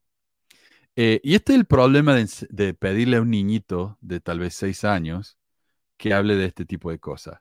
Es que no sabe si las cosas buenas de su vida vienen porque es miembro o porque es una persona que vive en una sociedad. O sea, llegamos al punto de que todo lo, todo lo bueno que nos pasa es la iglesia. Y ya está. Entonces, eso es adoctrinamiento, ¿no? Eh, Fíjate, Manu, que es, que ahorita que mencionas eso, yo pienso lo cuando regresé a la iglesia como adolescente y quise como aferrarme y hacerlo así ya eh, en algún momento, tenía que ver justo con pensar, o sea, como yo nací en la iglesia y todo esto se me enseñó, con pensar que las cosas que yo había a lo mejor querido de mi vida que pasaran, que no habían pasado como querían, por la situación que me tocó vivir de niña, eh, eh, digamos, como madurar un poco más rápido cosas, este, eh, yo pensaba que era porque no estaba la iglesia, o sea, fue lo que, lo que finalmente me convencieron de alguna forma con todo este discurso. Es como, no, mira, o sea, si vienes, tu vida se resuelve, porque todo lo malo que te ha pasado es porque te alejaste de la iglesia. Claro, es lo mismo. Es lo mismo, A pesar de que ellos se aseguran de que nos pasen cosas malas, como por ejemplo, el no hablarnos más. Viste, te fuiste de la iglesia y ya no tenés más amigos. Bueno, pero no hubiera pasado si ustedes no me hubieran abandonado así. O sea, solamente me quieren cuando soy del clan. Otra cosa que dice el manual, pida a cada niño que escriba el nombre de alguien con quien pueden hablar sobre Jesucristo. Y cuando dice Jesucristo se refiere específicamente a la iglesia. O invitar a la capilla. También pida a los niños que enumeren lo que pueden hacer para ser misioneros desde ahora. ¿Ok? Entonces, ¿qué le estamos diciendo a los chicos? Desde ahora. Vamos, empecemos a practicar. Acá hay una, una, en la revista de los niños. Oh, pucha, tenía ya todo listo ahí, mira, qué boludo. Eh, en la revista de los niños hay un artículo que se llama ¿Cómo puedes ser misionero? Y dice eh, cosas como, el Señor dijo a sus discípulos, id por todo el mundo y predica el Evangelio a toda criatura, todos merecen tener la oportunidad de saber dónde pueden encontrar la esperanza y la paz de Jesucristo. Cada uno tiene la sagrada responsabilidad de compartir la paz de Jesucristo con todos los que escuchen. Esta es una revista para niñitos de entre 5, 6 años, 7 años. Eh, tú puedes ayudar a otras personas a encontrar la paz del Evangelio al ser un buen ejemplo, seguir a Jesucristo para que su luz brille en sus ojos. Eso está bien, eso me parece muy bien. Ampliar tu círculo de amigos, invitar a un amigo a leer el libro de Mormon, ahí la cagamos. Eh, invitar a un amigo a ir a una reunión o actividad de la iglesia contigo. Entonces vamos de cosas que son realmente buenas y útiles, como ser un buen ejemplo, ser una buena persona, a incluir a los chicos que no, que no tienen amigos, a invitar al libro de Mormon. ¿Sabes lo que va a pasar con eso? Que tu círculo de amigos se va a achicar tanto porque todos dicen, no, ten cuidado con, con Juanito porque te va a pedir que lea el libro Mormon. También puedes decidir servir en una misión cuando seas mayor. Eso te bendecirá a ti y a muchas otras personas. Cuando dice, puedes decidir a servir, los chicos no deciden servir una misión, a menos que sea Coco, ¿no? Eh, la mayoría vamos porque es una presión enorme. Se nos ha enseñado de chiquito, yo me bauticé a los 10, que tenemos que ir a la misión. No es una alternativa, no es una opción. Como dijo Monson, es una obligación. ¿Sí? Eh, me han llegado varios comentarios de gente que Perdón, me han llegado varios comentarios de gente que quieren participar y comentar sus experiencias. Hoy no vamos a tener tiempo, pero lo hagamos de nuevo. Mándenme mensajes por WhatsApp, ahí está abajo, y planeamos otra reunión en la que cuentan sus experiencias. A mí me parece, este es un tema que da para muchísimo. ¿ah? ¿Pero qué decías, Meli? No digo que Monson decía eso, pero él no fue, y tampoco fue el presidente actual, ni sus consejeros. Sí, no fueron. Y alguien creo que preguntó por qué no fueron. Eh, excusa. Excusa. Monson dijo que era porque estaba sirviendo el, el, servicio militar, pero él terminó antes de la edad en que podía servir la misa. Él podría haber ido si quería. Y Nelson, porque también lo mismo, dice que estaba en el ejército, pero ellos podrían haber ido si querían. Antes de continuar, mira lo que está pasando acá.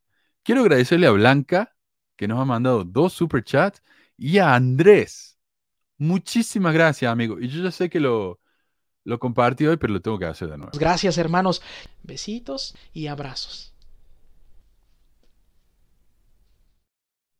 Quiero mostrarles acá del sitio de la iglesia. Ah, creo que de hecho lo tengo acá en un slide. Em, estas son cositas que les podemos comprar a los chicos, ¿no? Para que se preparen mentalmente para ir a la misión misionero en entrenamiento, futuro misionero. Estas son cosas que se venden ahí, ¿ah? Públicamente. Oye, y eso, y eso, Manu, eso, no sé si esos son los nuevos, los nuevos como las nuevas plaquitas que le daban los niños, pero cuando yo estaba en la primaria, recuerdo que me dieron una plaquita que decía como futuro misionero y el año, el año que yo iba a servir, o sea, cuando cumplía ah, nueve años, iba a servir. Obviamente nunca pasó porque no serví en esa época, pero... Y en las áreas de algunos barrios donde, por ejemplo, son muy, muy, muy pobres, ¿no? Les dan este, pueden dibujarlo, ¿no? Pueden dibujarlo, les dan fotocopias, no tienen que comprarlo, dicen. Mejor usen ese dinero para el diezmo. Bueno, claro, porque lo importante no es comprar la plaquita. Mira lo barato que es. Tres dólares no es nada. Lo que ellos quieren es que el chico use eso para que sea un orgullo. A mí me decían, por ejemplo, cuando estaba en la misión, ¿no?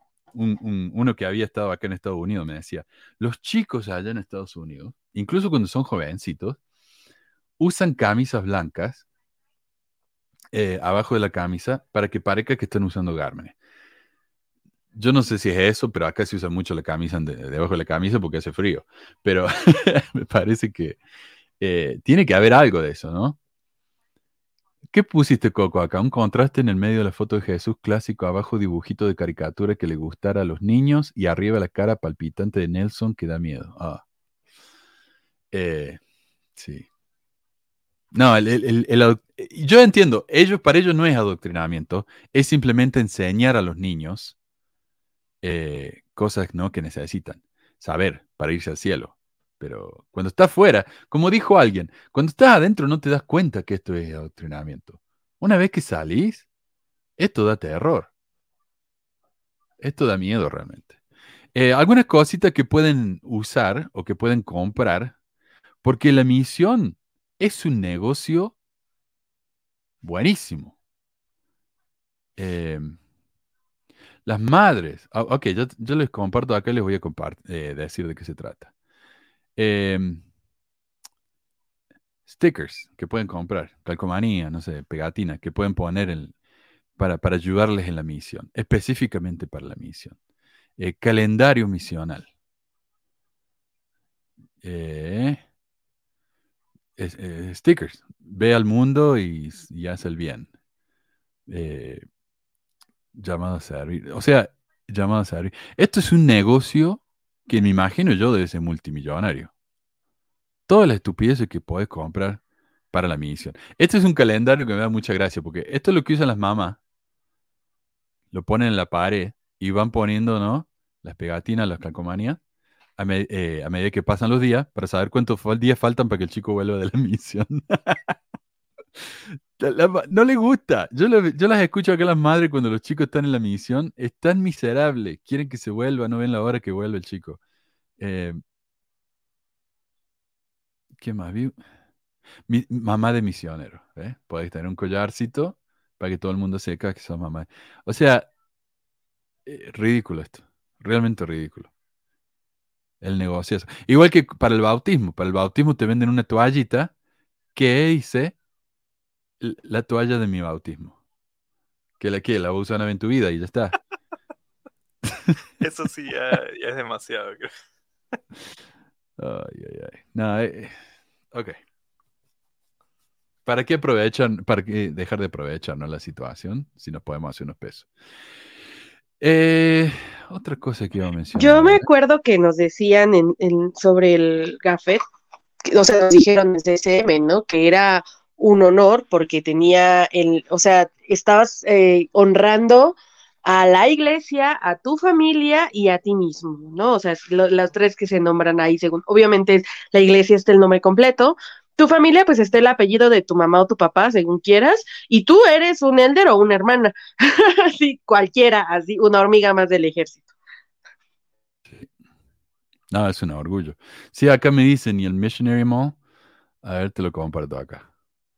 Eh, y esto no es único. Acá en Utah está lleno de estas cosas. Hay un servicio, por ejemplo, que todo lo que hace es eh, llevan cartas tuyas o paquetes tuyas a los chicos al CCM en Provo. Sea, si está en Utah, Arizona, por acá alrededor. eh, oh, mira, el mall para las hermanas misioneras. No solamente para misioneros. Missionary Mall. Yo creo que este está en el City Creek, porque está muy bonito. Eh, hay varios, mira. Mira lo que es el tamaño de ese negocio. Increíble. Qué lindo, ¿no? Qué lindo hacerse plata con la, con la gila. O puedes comprar libros como este que dice, mamá, tengo que servir una misión. Manipulación. Aso. De chiquito, mira, desde chiquito te van metiendo eso en la cabeza. Eh, ah, y les iba a mostrar eh, también como manipulación para los niños el paquete que te ofrece la iglesia, gratis, obviamente, porque no, que no es un negocio, esto es una iglesia, eh, para los chicos. Actividades para los niños y la juventud. Dice 10 horas, claro, 10 horas de conferencia general. ¿Cómo vamos a hacer para que los chicos eh, vean todo eso? Bueno, pueden imprimir eh, los diferentes charts, las biografías de los líderes, ver un video de los apóstoles, hacer una... el- el- miren el video de los... el, el cuaderno de la conferencia, Squares, que eso sería el bingo. Ahí está el binguito para jugar. Cuando... Página de colorear de la, de la conferencia. un librito de nota para los niños. Eh, así que sí, tan desesperado porque los niños aguanten las 10 horas, ¿no? Y hay una aplicación del Evangelio para niños. Eso sí, eso sí me da. Ugh, me pone la piel de gallina. Sí, mira, ahí va. Eh, tenés libros para colorear, canciones. Y hablando de canciones, veamos la lista de canciones de la iglesia para los niños. Porque ese de sigue el profeta no es la única. ¿ah? A ver, ¿dónde está? Pero Ahí cómo va. han cambiado las cosas, porque ahora está todo bien bonito. Cuando me acuerdo que en mi época lo único que había cuando cumplías 11 años, el obispo te regalaba un manual de Packer que decía prácticamente no te masturbes, no mires pornografía, algo así. Ahora es más, ah, hay más cosas para hacer. Mira esta, canción 90. Yo quiero ser un misionero ya. 91. Espero ser llamado a una misión. 92. Llevaremos su verdad al mundo, el ejército de Gelamán. ¿Eso te hace sentir de especial? 94. Llamados Ay, sí. a servir. Esa del ejército de la MAN, que ha- hay una versión donde de decir conservamos unidas, este, recuerdo que cuando vino Monson aquí a la Azteca, eh, salieron así los misioneros con chicos del Benemérito y chicas, este, con una vela así cantando esa, y yo ahí fue cuando dije, sí me voy a ir a la misión, chingue su madre.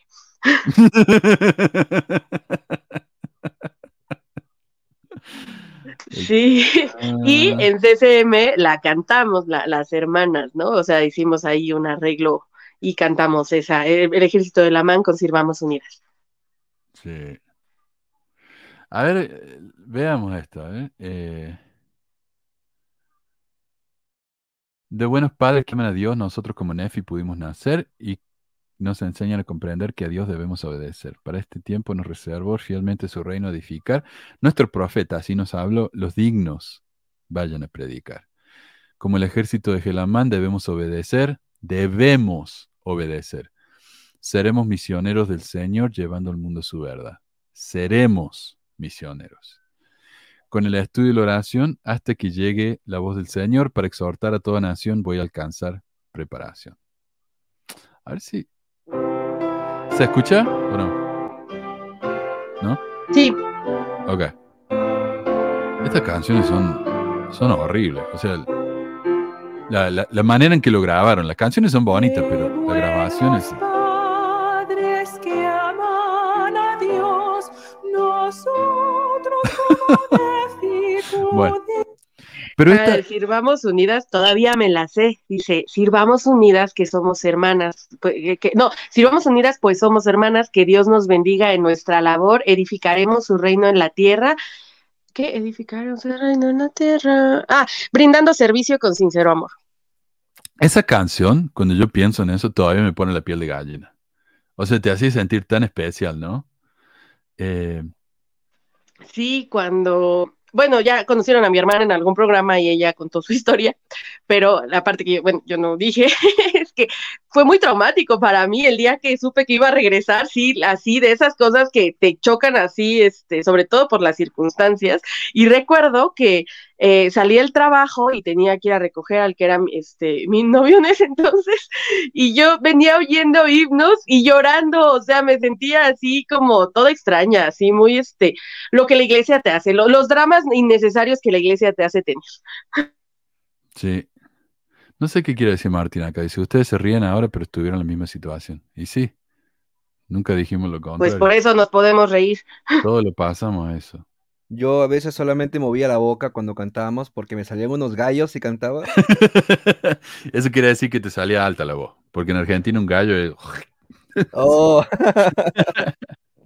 Reírte de eso es una de las mejores vacunas, dice. Exacto. Exacto. Eh, bueno. Eh, pero esta canción... No, no te estoy hablando a vos. Cállate. Ok. eh, este también está bonito. Dice, pero mira la letra.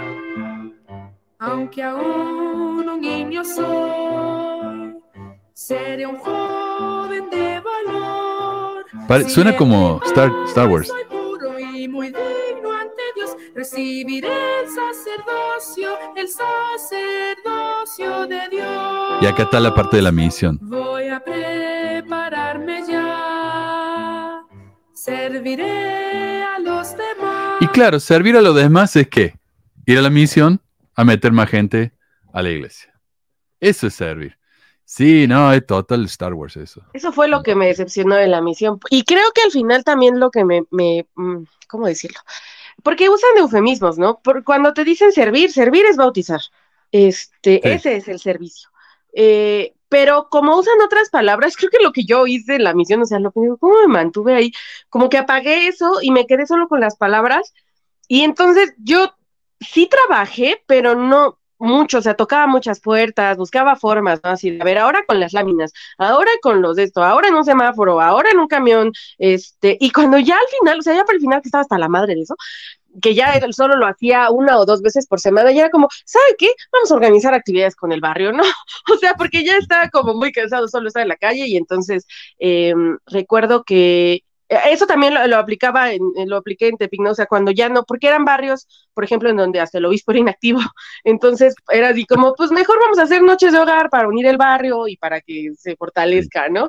Este, y ya en, en Guadalajara, eh, y fue así de, pues vamos a hacer una actividad misional para ver, porque ahí sí eran miembros de estos añejos que se creen paridos este, por José Smith, y no sé, entonces tenían una actitud muy cerrada, muy mamona, ¿no? Era un barrio así, entonces era así como, pues ahora que traigan gente y hay que hacer actividad misional para obligarlos, ¿no? Y así, o sea, ya era como buscar formas de entretener y, y te quedas con, con el eufemismo de estoy sirviendo y ese es el lavado de cerebro, porque realmente no estás, o sea, las únicas actividades de servicio que hicimos en la misión fue cuando fue, casi cuando había llegado, que fue eh, ir a la Cruz Roja, o sea, ni siquiera fue propiamente de la iglesia, ir a la Cruz Roja a empaquetar despensas que se mandaron a Haití, porque no recuerdo qué había pasado en Haití en ese momento, pero había eh, necesidad de, de eso. Y, ¿qué otra cosa hicimos?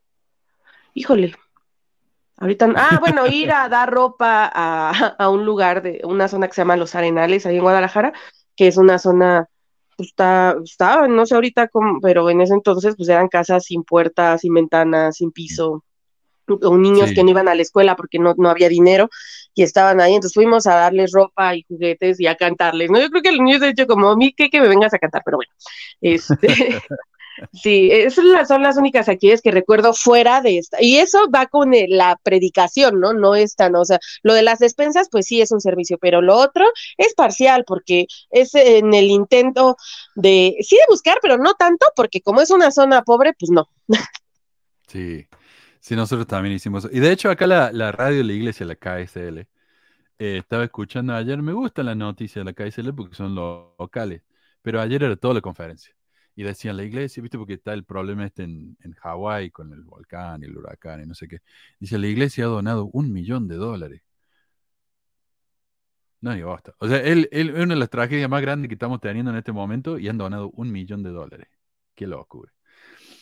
Ale, Comentanos, mira acá puso Ale en, en el privado, Manu, ni menciones a Star Wars o los demás fe harán otro post sobre la influencia de Star Wars en la iglesia, o al revés.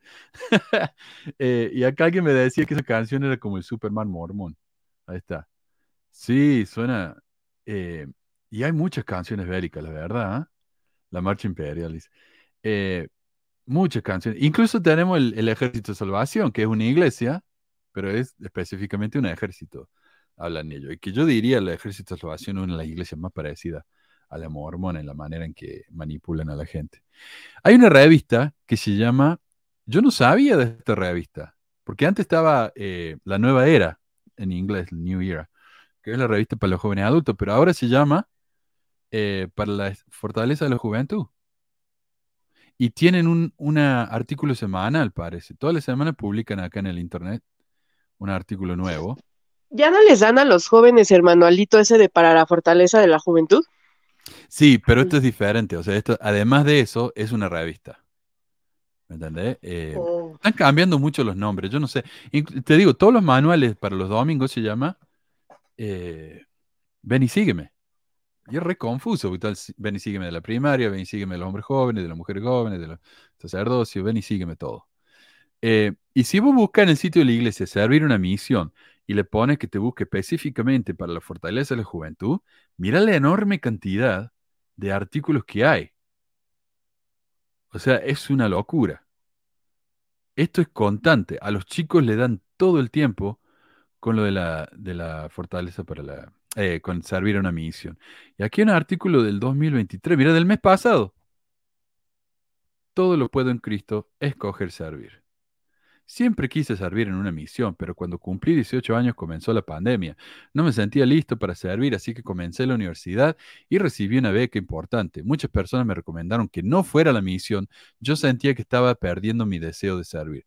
Sin embargo, en una conferencia general, el presidente Russell M. Bars- eh, M. Russell Ballard dijo, si todavía se encuentran dentro de la edad apta para el servicio misional, pero todavía no han debido, ser- eh, servido debido a la pandemia u otras razones, los invito a servir ahora. Cuando dijo la palabra ahora, sentí como si me estuviera hablando a mí, que yo debía servir en una misión en ese momento. A partir de ese día, oré al respecto y recibí la confirmación de que había llegado el momento de servir una misión. He recibido muchas críticas por mi decisión. Y claro, flaco, tenías una beca entera para ir a la universidad y lo dejaste todo para irte a la misión. Qué tristeza esto. O sea, habla de desperdiciar tiempo, ¿ah? Y esta es la, enseñanza que nos da la iglesia para los jóvenes. No. Bueno, hablemos de la pres- presión personal. ¿Ustedes recibieron presión? Yo sentí, yo sentí la presión. No de mi familia, del barrio. Porque yo era uno de los pocos jóvenes adultos en mi, en mi barrio, en mi estaca. Así que yo tenía que ir. O sea, todo el mundo me hablaba como que yo ya me había ido a la misión. Eh, y entonces yo sentía mucha presión. Y yo ya lo he contado esto antes, pero cuando yo fui a la misión, yo no quería estar ahí. Yo no tenía ganas de irme a la misión. Pero fui justamente por tanta presión. Imagínate, el barrio entero me juntó ropa. El obispo me dio un, eso, ¿cómo se llama? Un overol para la lluvia. ¿Cómo se llama eso? Eh, bueno. Y el, y el tipo me dio un metro menos que ¿Impermeable? Sí, un impermeable. Pero el tipo me dio un metro menos que yo, así que obviamente me, me- me entraba en un brazo nomás. Pero me dio lástima, ¿viste? Digo, bueno, me voy. Cuando yo estaba en el, en el CCM, y de nuevo, perdón que yo lo he repetido tantas veces esto, pero un maestro dijo, cuando ustedes enseñan, enseñan sabiendo que saben estas cosas, porque si la persona a la que le están enseñando piensa que ustedes no creen en esto, obviamente no los va a escuchar. Y yo empecé a pensar, ¿yo creo en esto? ¿Yo realmente creo en esto? Yo no creía en esto. Entonces decidí, tengo que orar y saber si esto es realmente verdad y si no me tengo que volver. Pero imagínate lo difícil que sería volverme a mi casa. O sea, yo no sabía abogar por mí mismo. Yo no habría sabido cómo decirle al presidente del CCM, me quiero volver. Eh, el miedo. Eh, además de la, de la decepción y la vergüenza. Así que obviamente yo esa noche me amanecí a la mañana siguiente sabiendo que era todo verdad. Porque si no, hubiera tenido que haber ah, hecho todo eso que era mucho más difícil. Volverme a mi casa y pasar esa vergüenza. Entonces, eh, fue una presión. Fue una presión que, y ese testimonio, como diría yo, me mantuvo en la iglesia por una década después de la misión. Porque yo pensé que era verdad. ¿cómo pude haber sabido yo que era verdad de una manera tan fuerte? Y claro, es por la presión. Si no, no, no hubiera sentido nunca eso. No sé, ¿ustedes sintieron algún... A mi, a mi hermano, yo también lo conté, el obispo le dijo que si él no iba a la misión, estaba decepcionando a Dios y que él conocía a un chico que se, se quedó, no fue a la misión porque quería jugar fútbol en la, fútbol americano en la universidad y a causa de eso se quedó paralítico. Mi hermano me llamó llorando diciendo, Manuel, si no voy a la misión, ¿me voy a morir? Por lo que le dijo el obispo. Y yo como miembro fiel y todo, le dije, no, no, eso no pasa. O sea, eso es un asco. No sé, ¿ustedes sintieron algún tipo de presión así para ir? Yo tengo una experiencia, Manuel, y es que este, yo, bueno, nací en la iglesia, estuve, eh, básicamente me crié con los principios de la iglesia hasta el momento que yo empecé la secundaria, más o menos como a los 15 años. Luego de eso, este, obviamente ya comenzaba como a, tú sabes, ¿no? A, tener amistades del mundo, a relacionarme con gente del mundo. Y poco a poco fui como enfriándome, se podría decir, y me alejé de la iglesia. O sea, ya no, ya no iba a la iglesia y tal. Y todos los, los amigos que tenía en la iglesia con los que crecí, ellos, bueno, seguían siendo como miembros activos y tal. Y llegó el punto en el que todos comenzaron a, servir en, misiones, ¿no? Mi hermano, este, mis amigos, todos comenzaron a salir como a diferentes misiones y tal. Y recuerdo que yo era el único que no, que no había servido la misión como en la edad que tenías que salir. O sea, apenas cumplías los 19 años, tú tenías que servir una misión. Entonces, yo seguí en mi época de, de inactivo, estaba como fuera de la iglesia y recuerdo que eh, en, una, en una oportunidad, mi hermano este, justo había llegado de la misión, él estaba como súper entusiasmado, tú sabes, cuando recién llegas, y me dijo, hey, va a haber una actividad como HAS en la que, no sé, de repente te, te, gustaría participar. Y yo, bueno, dije, ya está bien, vamos. Genial como para socializar un rato con, con los chicos. Y cuando, cuando llegué a la iglesia, ¿no? Eh, me encontré con todos mis amigos, ellos ya habían retornado de sus misiones y tal. Y el obispo me vio y me dijo como, oh Alejandro, ¿cómo estás? Qué gusto de verte, me dice de nuevo. Ven, pasa, este, ¿crees que podamos tener un tiempo para conversar? Y yo, claro, sí, no hay problema. Me metió en una entrevista y recuerdo que sacó un cuadro. Él tenía un cuadro con la imagen de todos los hombres jóvenes de, esa época, todos éramos como súper niños, y él había puesto un, como, como un plumón o algo, un marcador, había puesto un check en la cabeza de cada uno que había servido la misión. y veía a todos los, los niños como que tenían su check y el mío no, no estaba. O sea, yo era el único ahí niño que no, no había servido en una misión. Entonces me dijo como, ¿qué, ¿qué te parece la idea de poder como servir, no volver a la iglesia y tal? Y en ese momento, Manuel, sentí como una presión tan grande de, o sea, como decir rayos, o sea, y comencé a recordar, ¿no? Todo lo que había vivido en, en, la época de mi niñez, con el adoctrinamiento, obviamente, de, salir a una misión y, y, como niño yo me sentía, ¿no? Como, como misionero, o sea, yo decía como, sí, quiero servir una misión y tal. Y en ese momento llegó esa presión, no te imaginas, hacer la cantidad de presión que sentí en ese momento de ver a todos esos niños, incluso a, mi hermano también, este, haber servido una misión y tal. Y yo decía como rayos, no, no puede ser que yo sea el único que no haya, no haya servido en una misión. Y desde ese momento sí, o sea, sentí, sentí esa presión, esa, como me sentí indigno, ¿sabes? Me sentí súper mal, o sea, no, no puedo negar, me sentí súper mal. Y dije como, bueno, tal vez creo que es hora de prepararse, es hora de, ya cumplir con ese sueño que yo tenía desde niño y ahí comenzó el proceso, ¿no?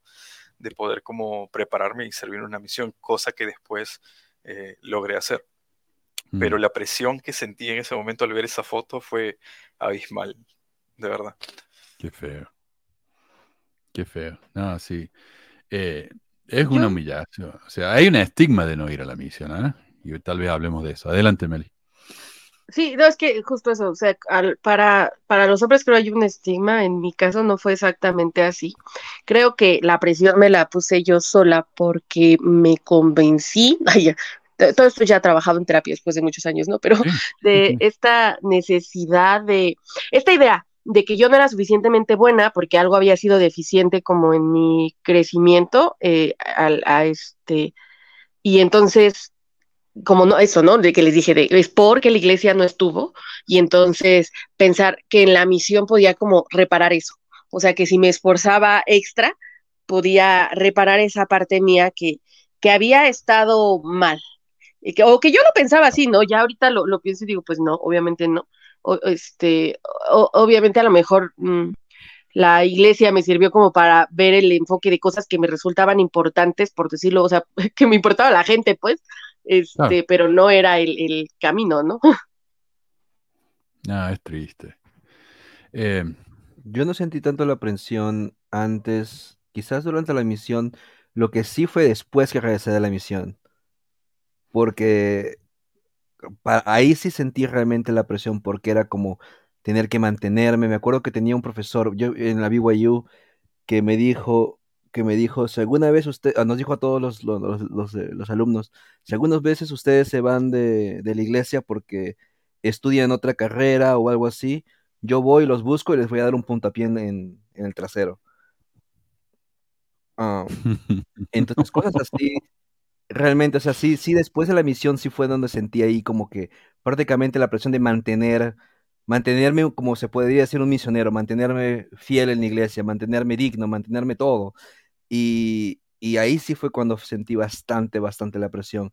Y fue tanta que realmente puedo decir que me volví una, una basura de persona porque yo fui de esas personas que, que dijo a muchos miembros cosas que que, que no tienen sentido, que son muy, muy, muy fuertes y hasta ahora me siento mal por eso, pero sí, sí me volví una persona muy, muy, un miembro de esos como que los que estoy viendo aquí en los comentarios, así era yo.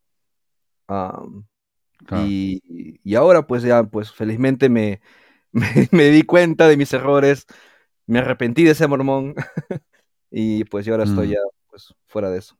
Y, y algo también que me gustaría, justo acabo de recordar con lo que mencionaba este Coco, este, una de la presión también extra que yo pude sentir al momento de, de ya como de que encaminarme, se podría decir, para, para servir en una misión, fue el hecho de que este, los padres, ¿no? Como que ellos este, dicen como, oh, es un orgullo que mi hijo salga a la misión, o sea, este, y que los miembros comiencen a hablar y cosas así de que, oh, él no salió a la misión. O sea, eso también me hacía sentir mal en, en cierta parte. O sea, yo mismo me decía como rayos, o sea, tampoco quisiera que, que o sea, me, me encantaría poder darle este orgullo a mi, a mi padre, ¿no? Que tal vez lo he hecho, lo he hecho hacer renegar como con todas las cosas cuando estaba inactivo y tal. Pero siempre decía como, este, este orgullo me, me gustaría dárselo a él también, ¿no? Entonces, Claro. no sé, es, eso, Claro. esa presión también por parte Bueno, y de la vergüenza. La vergüenza de no ir, que tu hijo no vaya a la misión. Qué vergüenza. Eh, acá Carmelo dice, en Utah hay placas con la foto, el mapa de la misión y la escritura favorita para otro negocio de. Sí, acá está, mira. Eh, lo puedes personalizar. Ah. Eh, sí. Sí, muchísimos miembros acá tienen eso colgado en la casa. Yo pensé que Eh, eso pero lo quería- el barrio gratis para los misioneros. Eso es- lo tienen que Claro, comprar. pero el barrio lo tiene que comprar. El barrio lo compra. Oh, Eh, alguien lo tiene que pagar esto, porque esto no es algo de la iglesia. A ver, por ejemplo, mira, este sale 37 dólares, este sale 35, 30, 40, 45. Eh, y si el barrio lo compra, este es dinero que podría haber ido a, alguna actividad, ¿no? No sé. Pero hablemos de esa presión de los padres también. Por ejemplo, acá tenemos una noticia que es de este mes pasado, no, de, de hace un año, perdón. Pero este mes pasado salió el tema de la, de la esposa de este tipo que como que no quiere saber nada con él. No hace mucho escuchamos la noticia de un padre que le pegó al hijo por no querer ir a la misión, según que ASL, y me sorprende porque este es el, este, el- la radio de la iglesia. Dice, un hombre de Clearfield fue declarado culpable de agredir a su hijo durante una discusión que comenzó cuando el hijo dijo que no quería ir a una misión para la iglesia de Jesucristo de los Santos Día. Ahí se nota que es de la iglesia. De la iglesia de Jesucristo de los Santos del Último Día.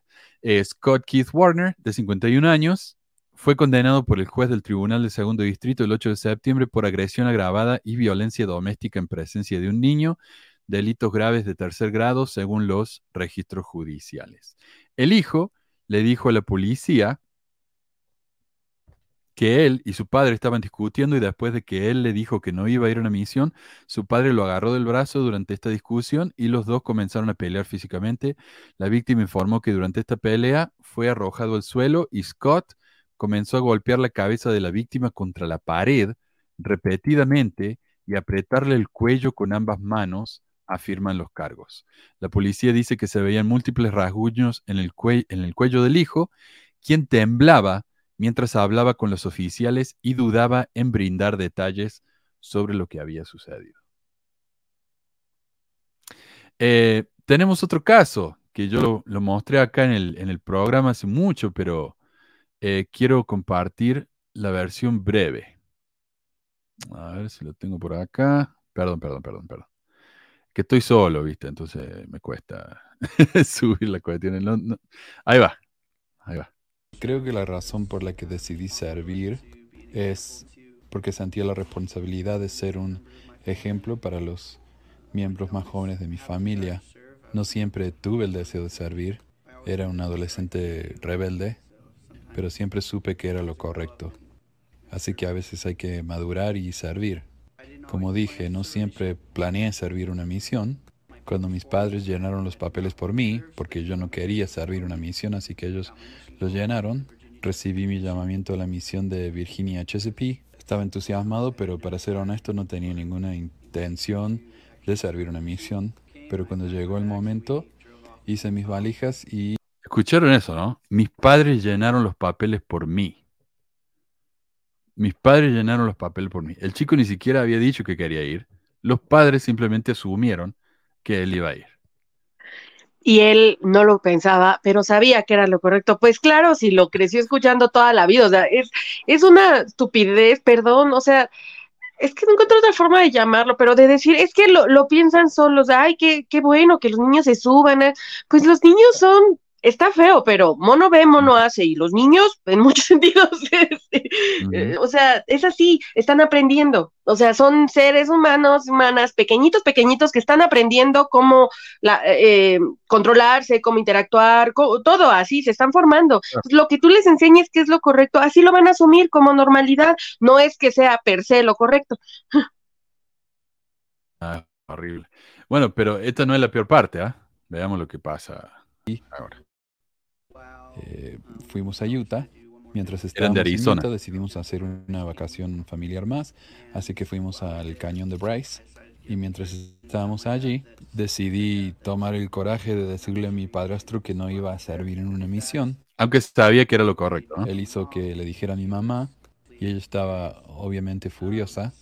Así que fue al auto, eh, tomó a mi hermanito y a mi hermana, los metió en el auto, sacó mis valijas del auto, las dejó en el piso, en el campamento. Todos se metieron en la camioneta y se fueron. Y me dejaron en el cañón de Bryce. Y regresaron a Washington. Así que quedé abandonado con mis valijas de misionero. Y los árboles y el bosque en el cañón de Bryce. El dueño del campamento me dejó quedarme en una cabaña. Para, como para aclarar un poco, estos parques nacionales como el Bryce están literalmente en el medio de la nada. O sea, no es que este chico podía caminar media hora, ir a una ciudad y encontrarnos. Están en el medio de la nada. Eso es lo que la familia hizo. Lo dejó ahí. Básicamente para sobrevivir solo. ¿Por qué? Porque no quiso ir a una misión. Pasar la noche allí. Hasta Oye, hay mamás pájaros que avientan a sus volver a polluelos del nido. Esto es algo parecido. Ahí está. Ahí Y después dice, hablamos, somos, mejores que los animales. Está bien. Porque el cañón de Bryce definitivamente no es, está en la metrópolis. Pero el otro día a la mañana, mi abuelo que vivía en Riverton, a unas horas de Bryce Canyon, apareció y quería hablar conmigo. Me imagino que mi mamá le dijo lo que había pasado. Y no recuerdo exactamente la conversación, pero en la conversación él me dijo, si no quieres servir, nadie te va a obligar. Te te vamos a amar, eres nuestro nieto y te apoyamos en todo lo que hagas. Así que no te voy a decir que tienes que servir una misión, pero lo que te voy a pedir es que le des una oportunidad. Ve al centro de entrenamiento y dale todo lo que tienes. Y si llegas al final del entrenamiento y decides que la misión no es para ti, entonces no tienes que servir. Así que dije, bueno, mi abuelo eh, me ha cuidado mucho, tengo mucho respeto por él, no me está pidiendo demasiado y puedo hacer eso. Así que me subí al auto con él, regresamos a Riverton y al otro día me puse mi traje y fuimos al centro de entrenamiento. Mira cómo lo pone, ¿ah? O sea, mi abuelo, que ha hecho mucho por mí, me está pidiendo que haga esto. Me parece a mí que eso es simplemente manipular a este chico. Diciendo, oh, hijito, no tienes que servir, pero si me amás, viste, lo vas a intentar. Pura manipulación esta mierda.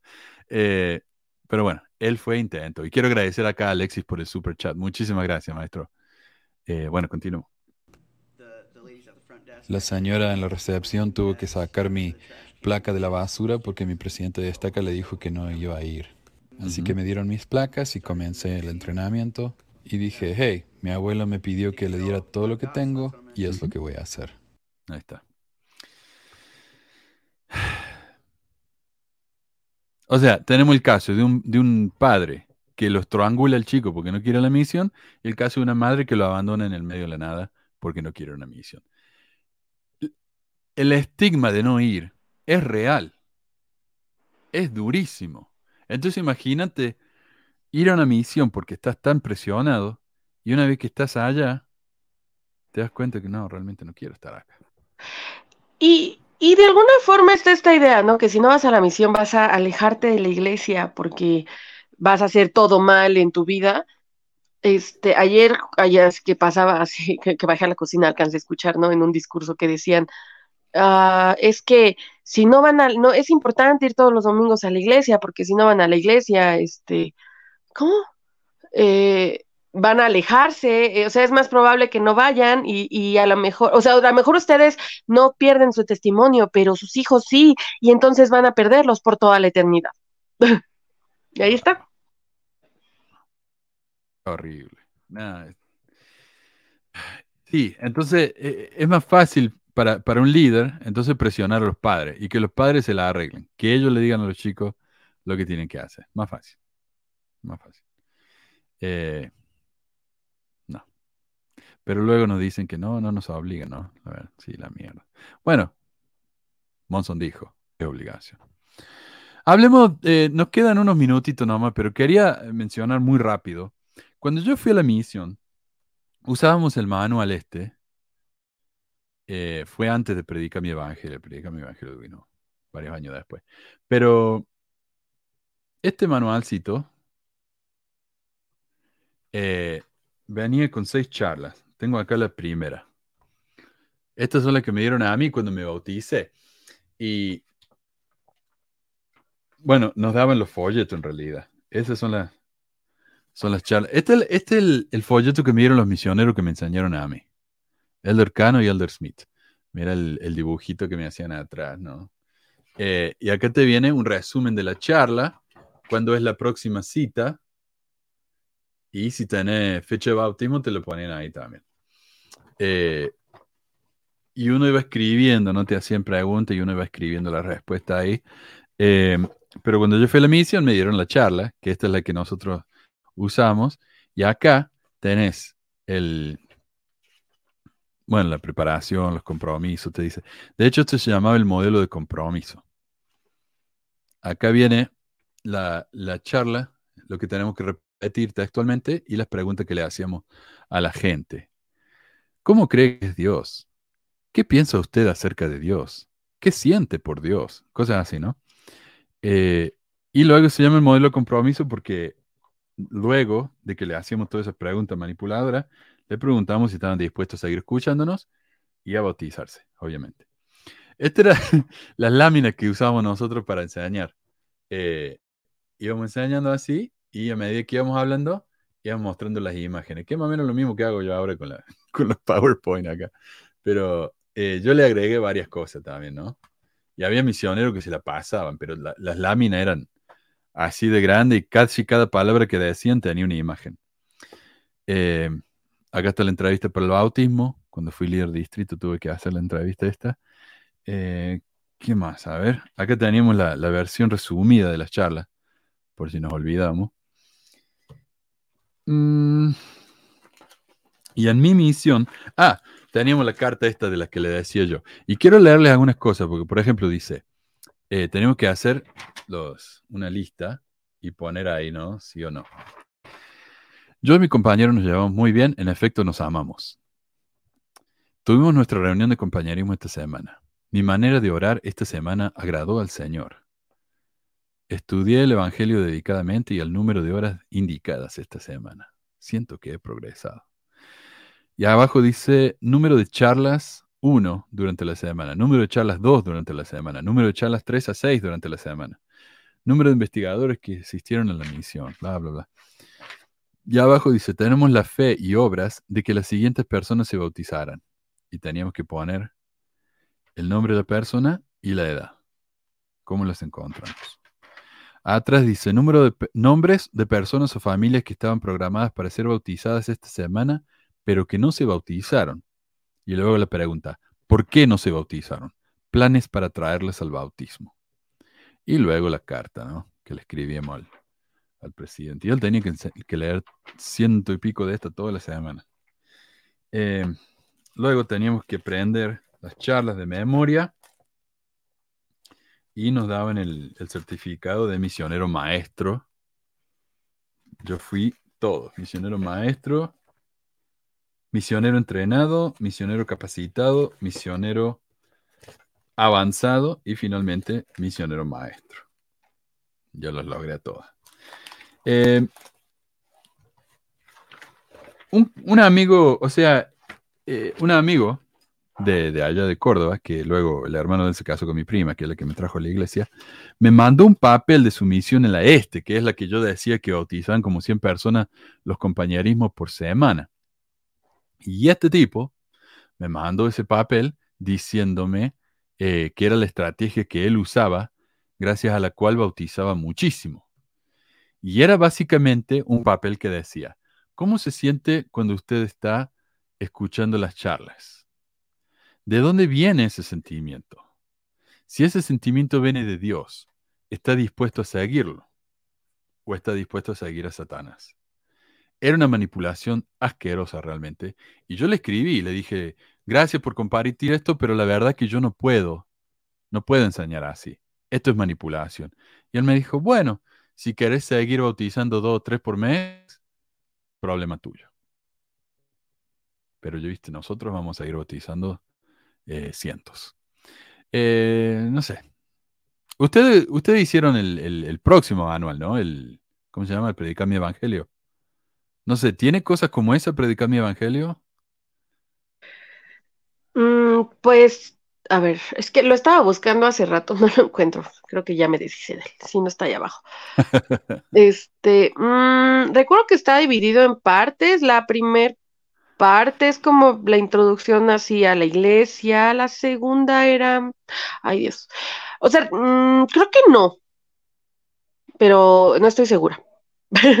Según yo no, no trae, o sea, viene un poco más ligero. Ujú. Este, eso creo, como más cargado en ciertos aspectos administrativos o no sé, pero más ligero en otros, o sea, no, no, no estoy segura. Pero voy a buscarlo, igual sí lo trae y ya no me acuerdo.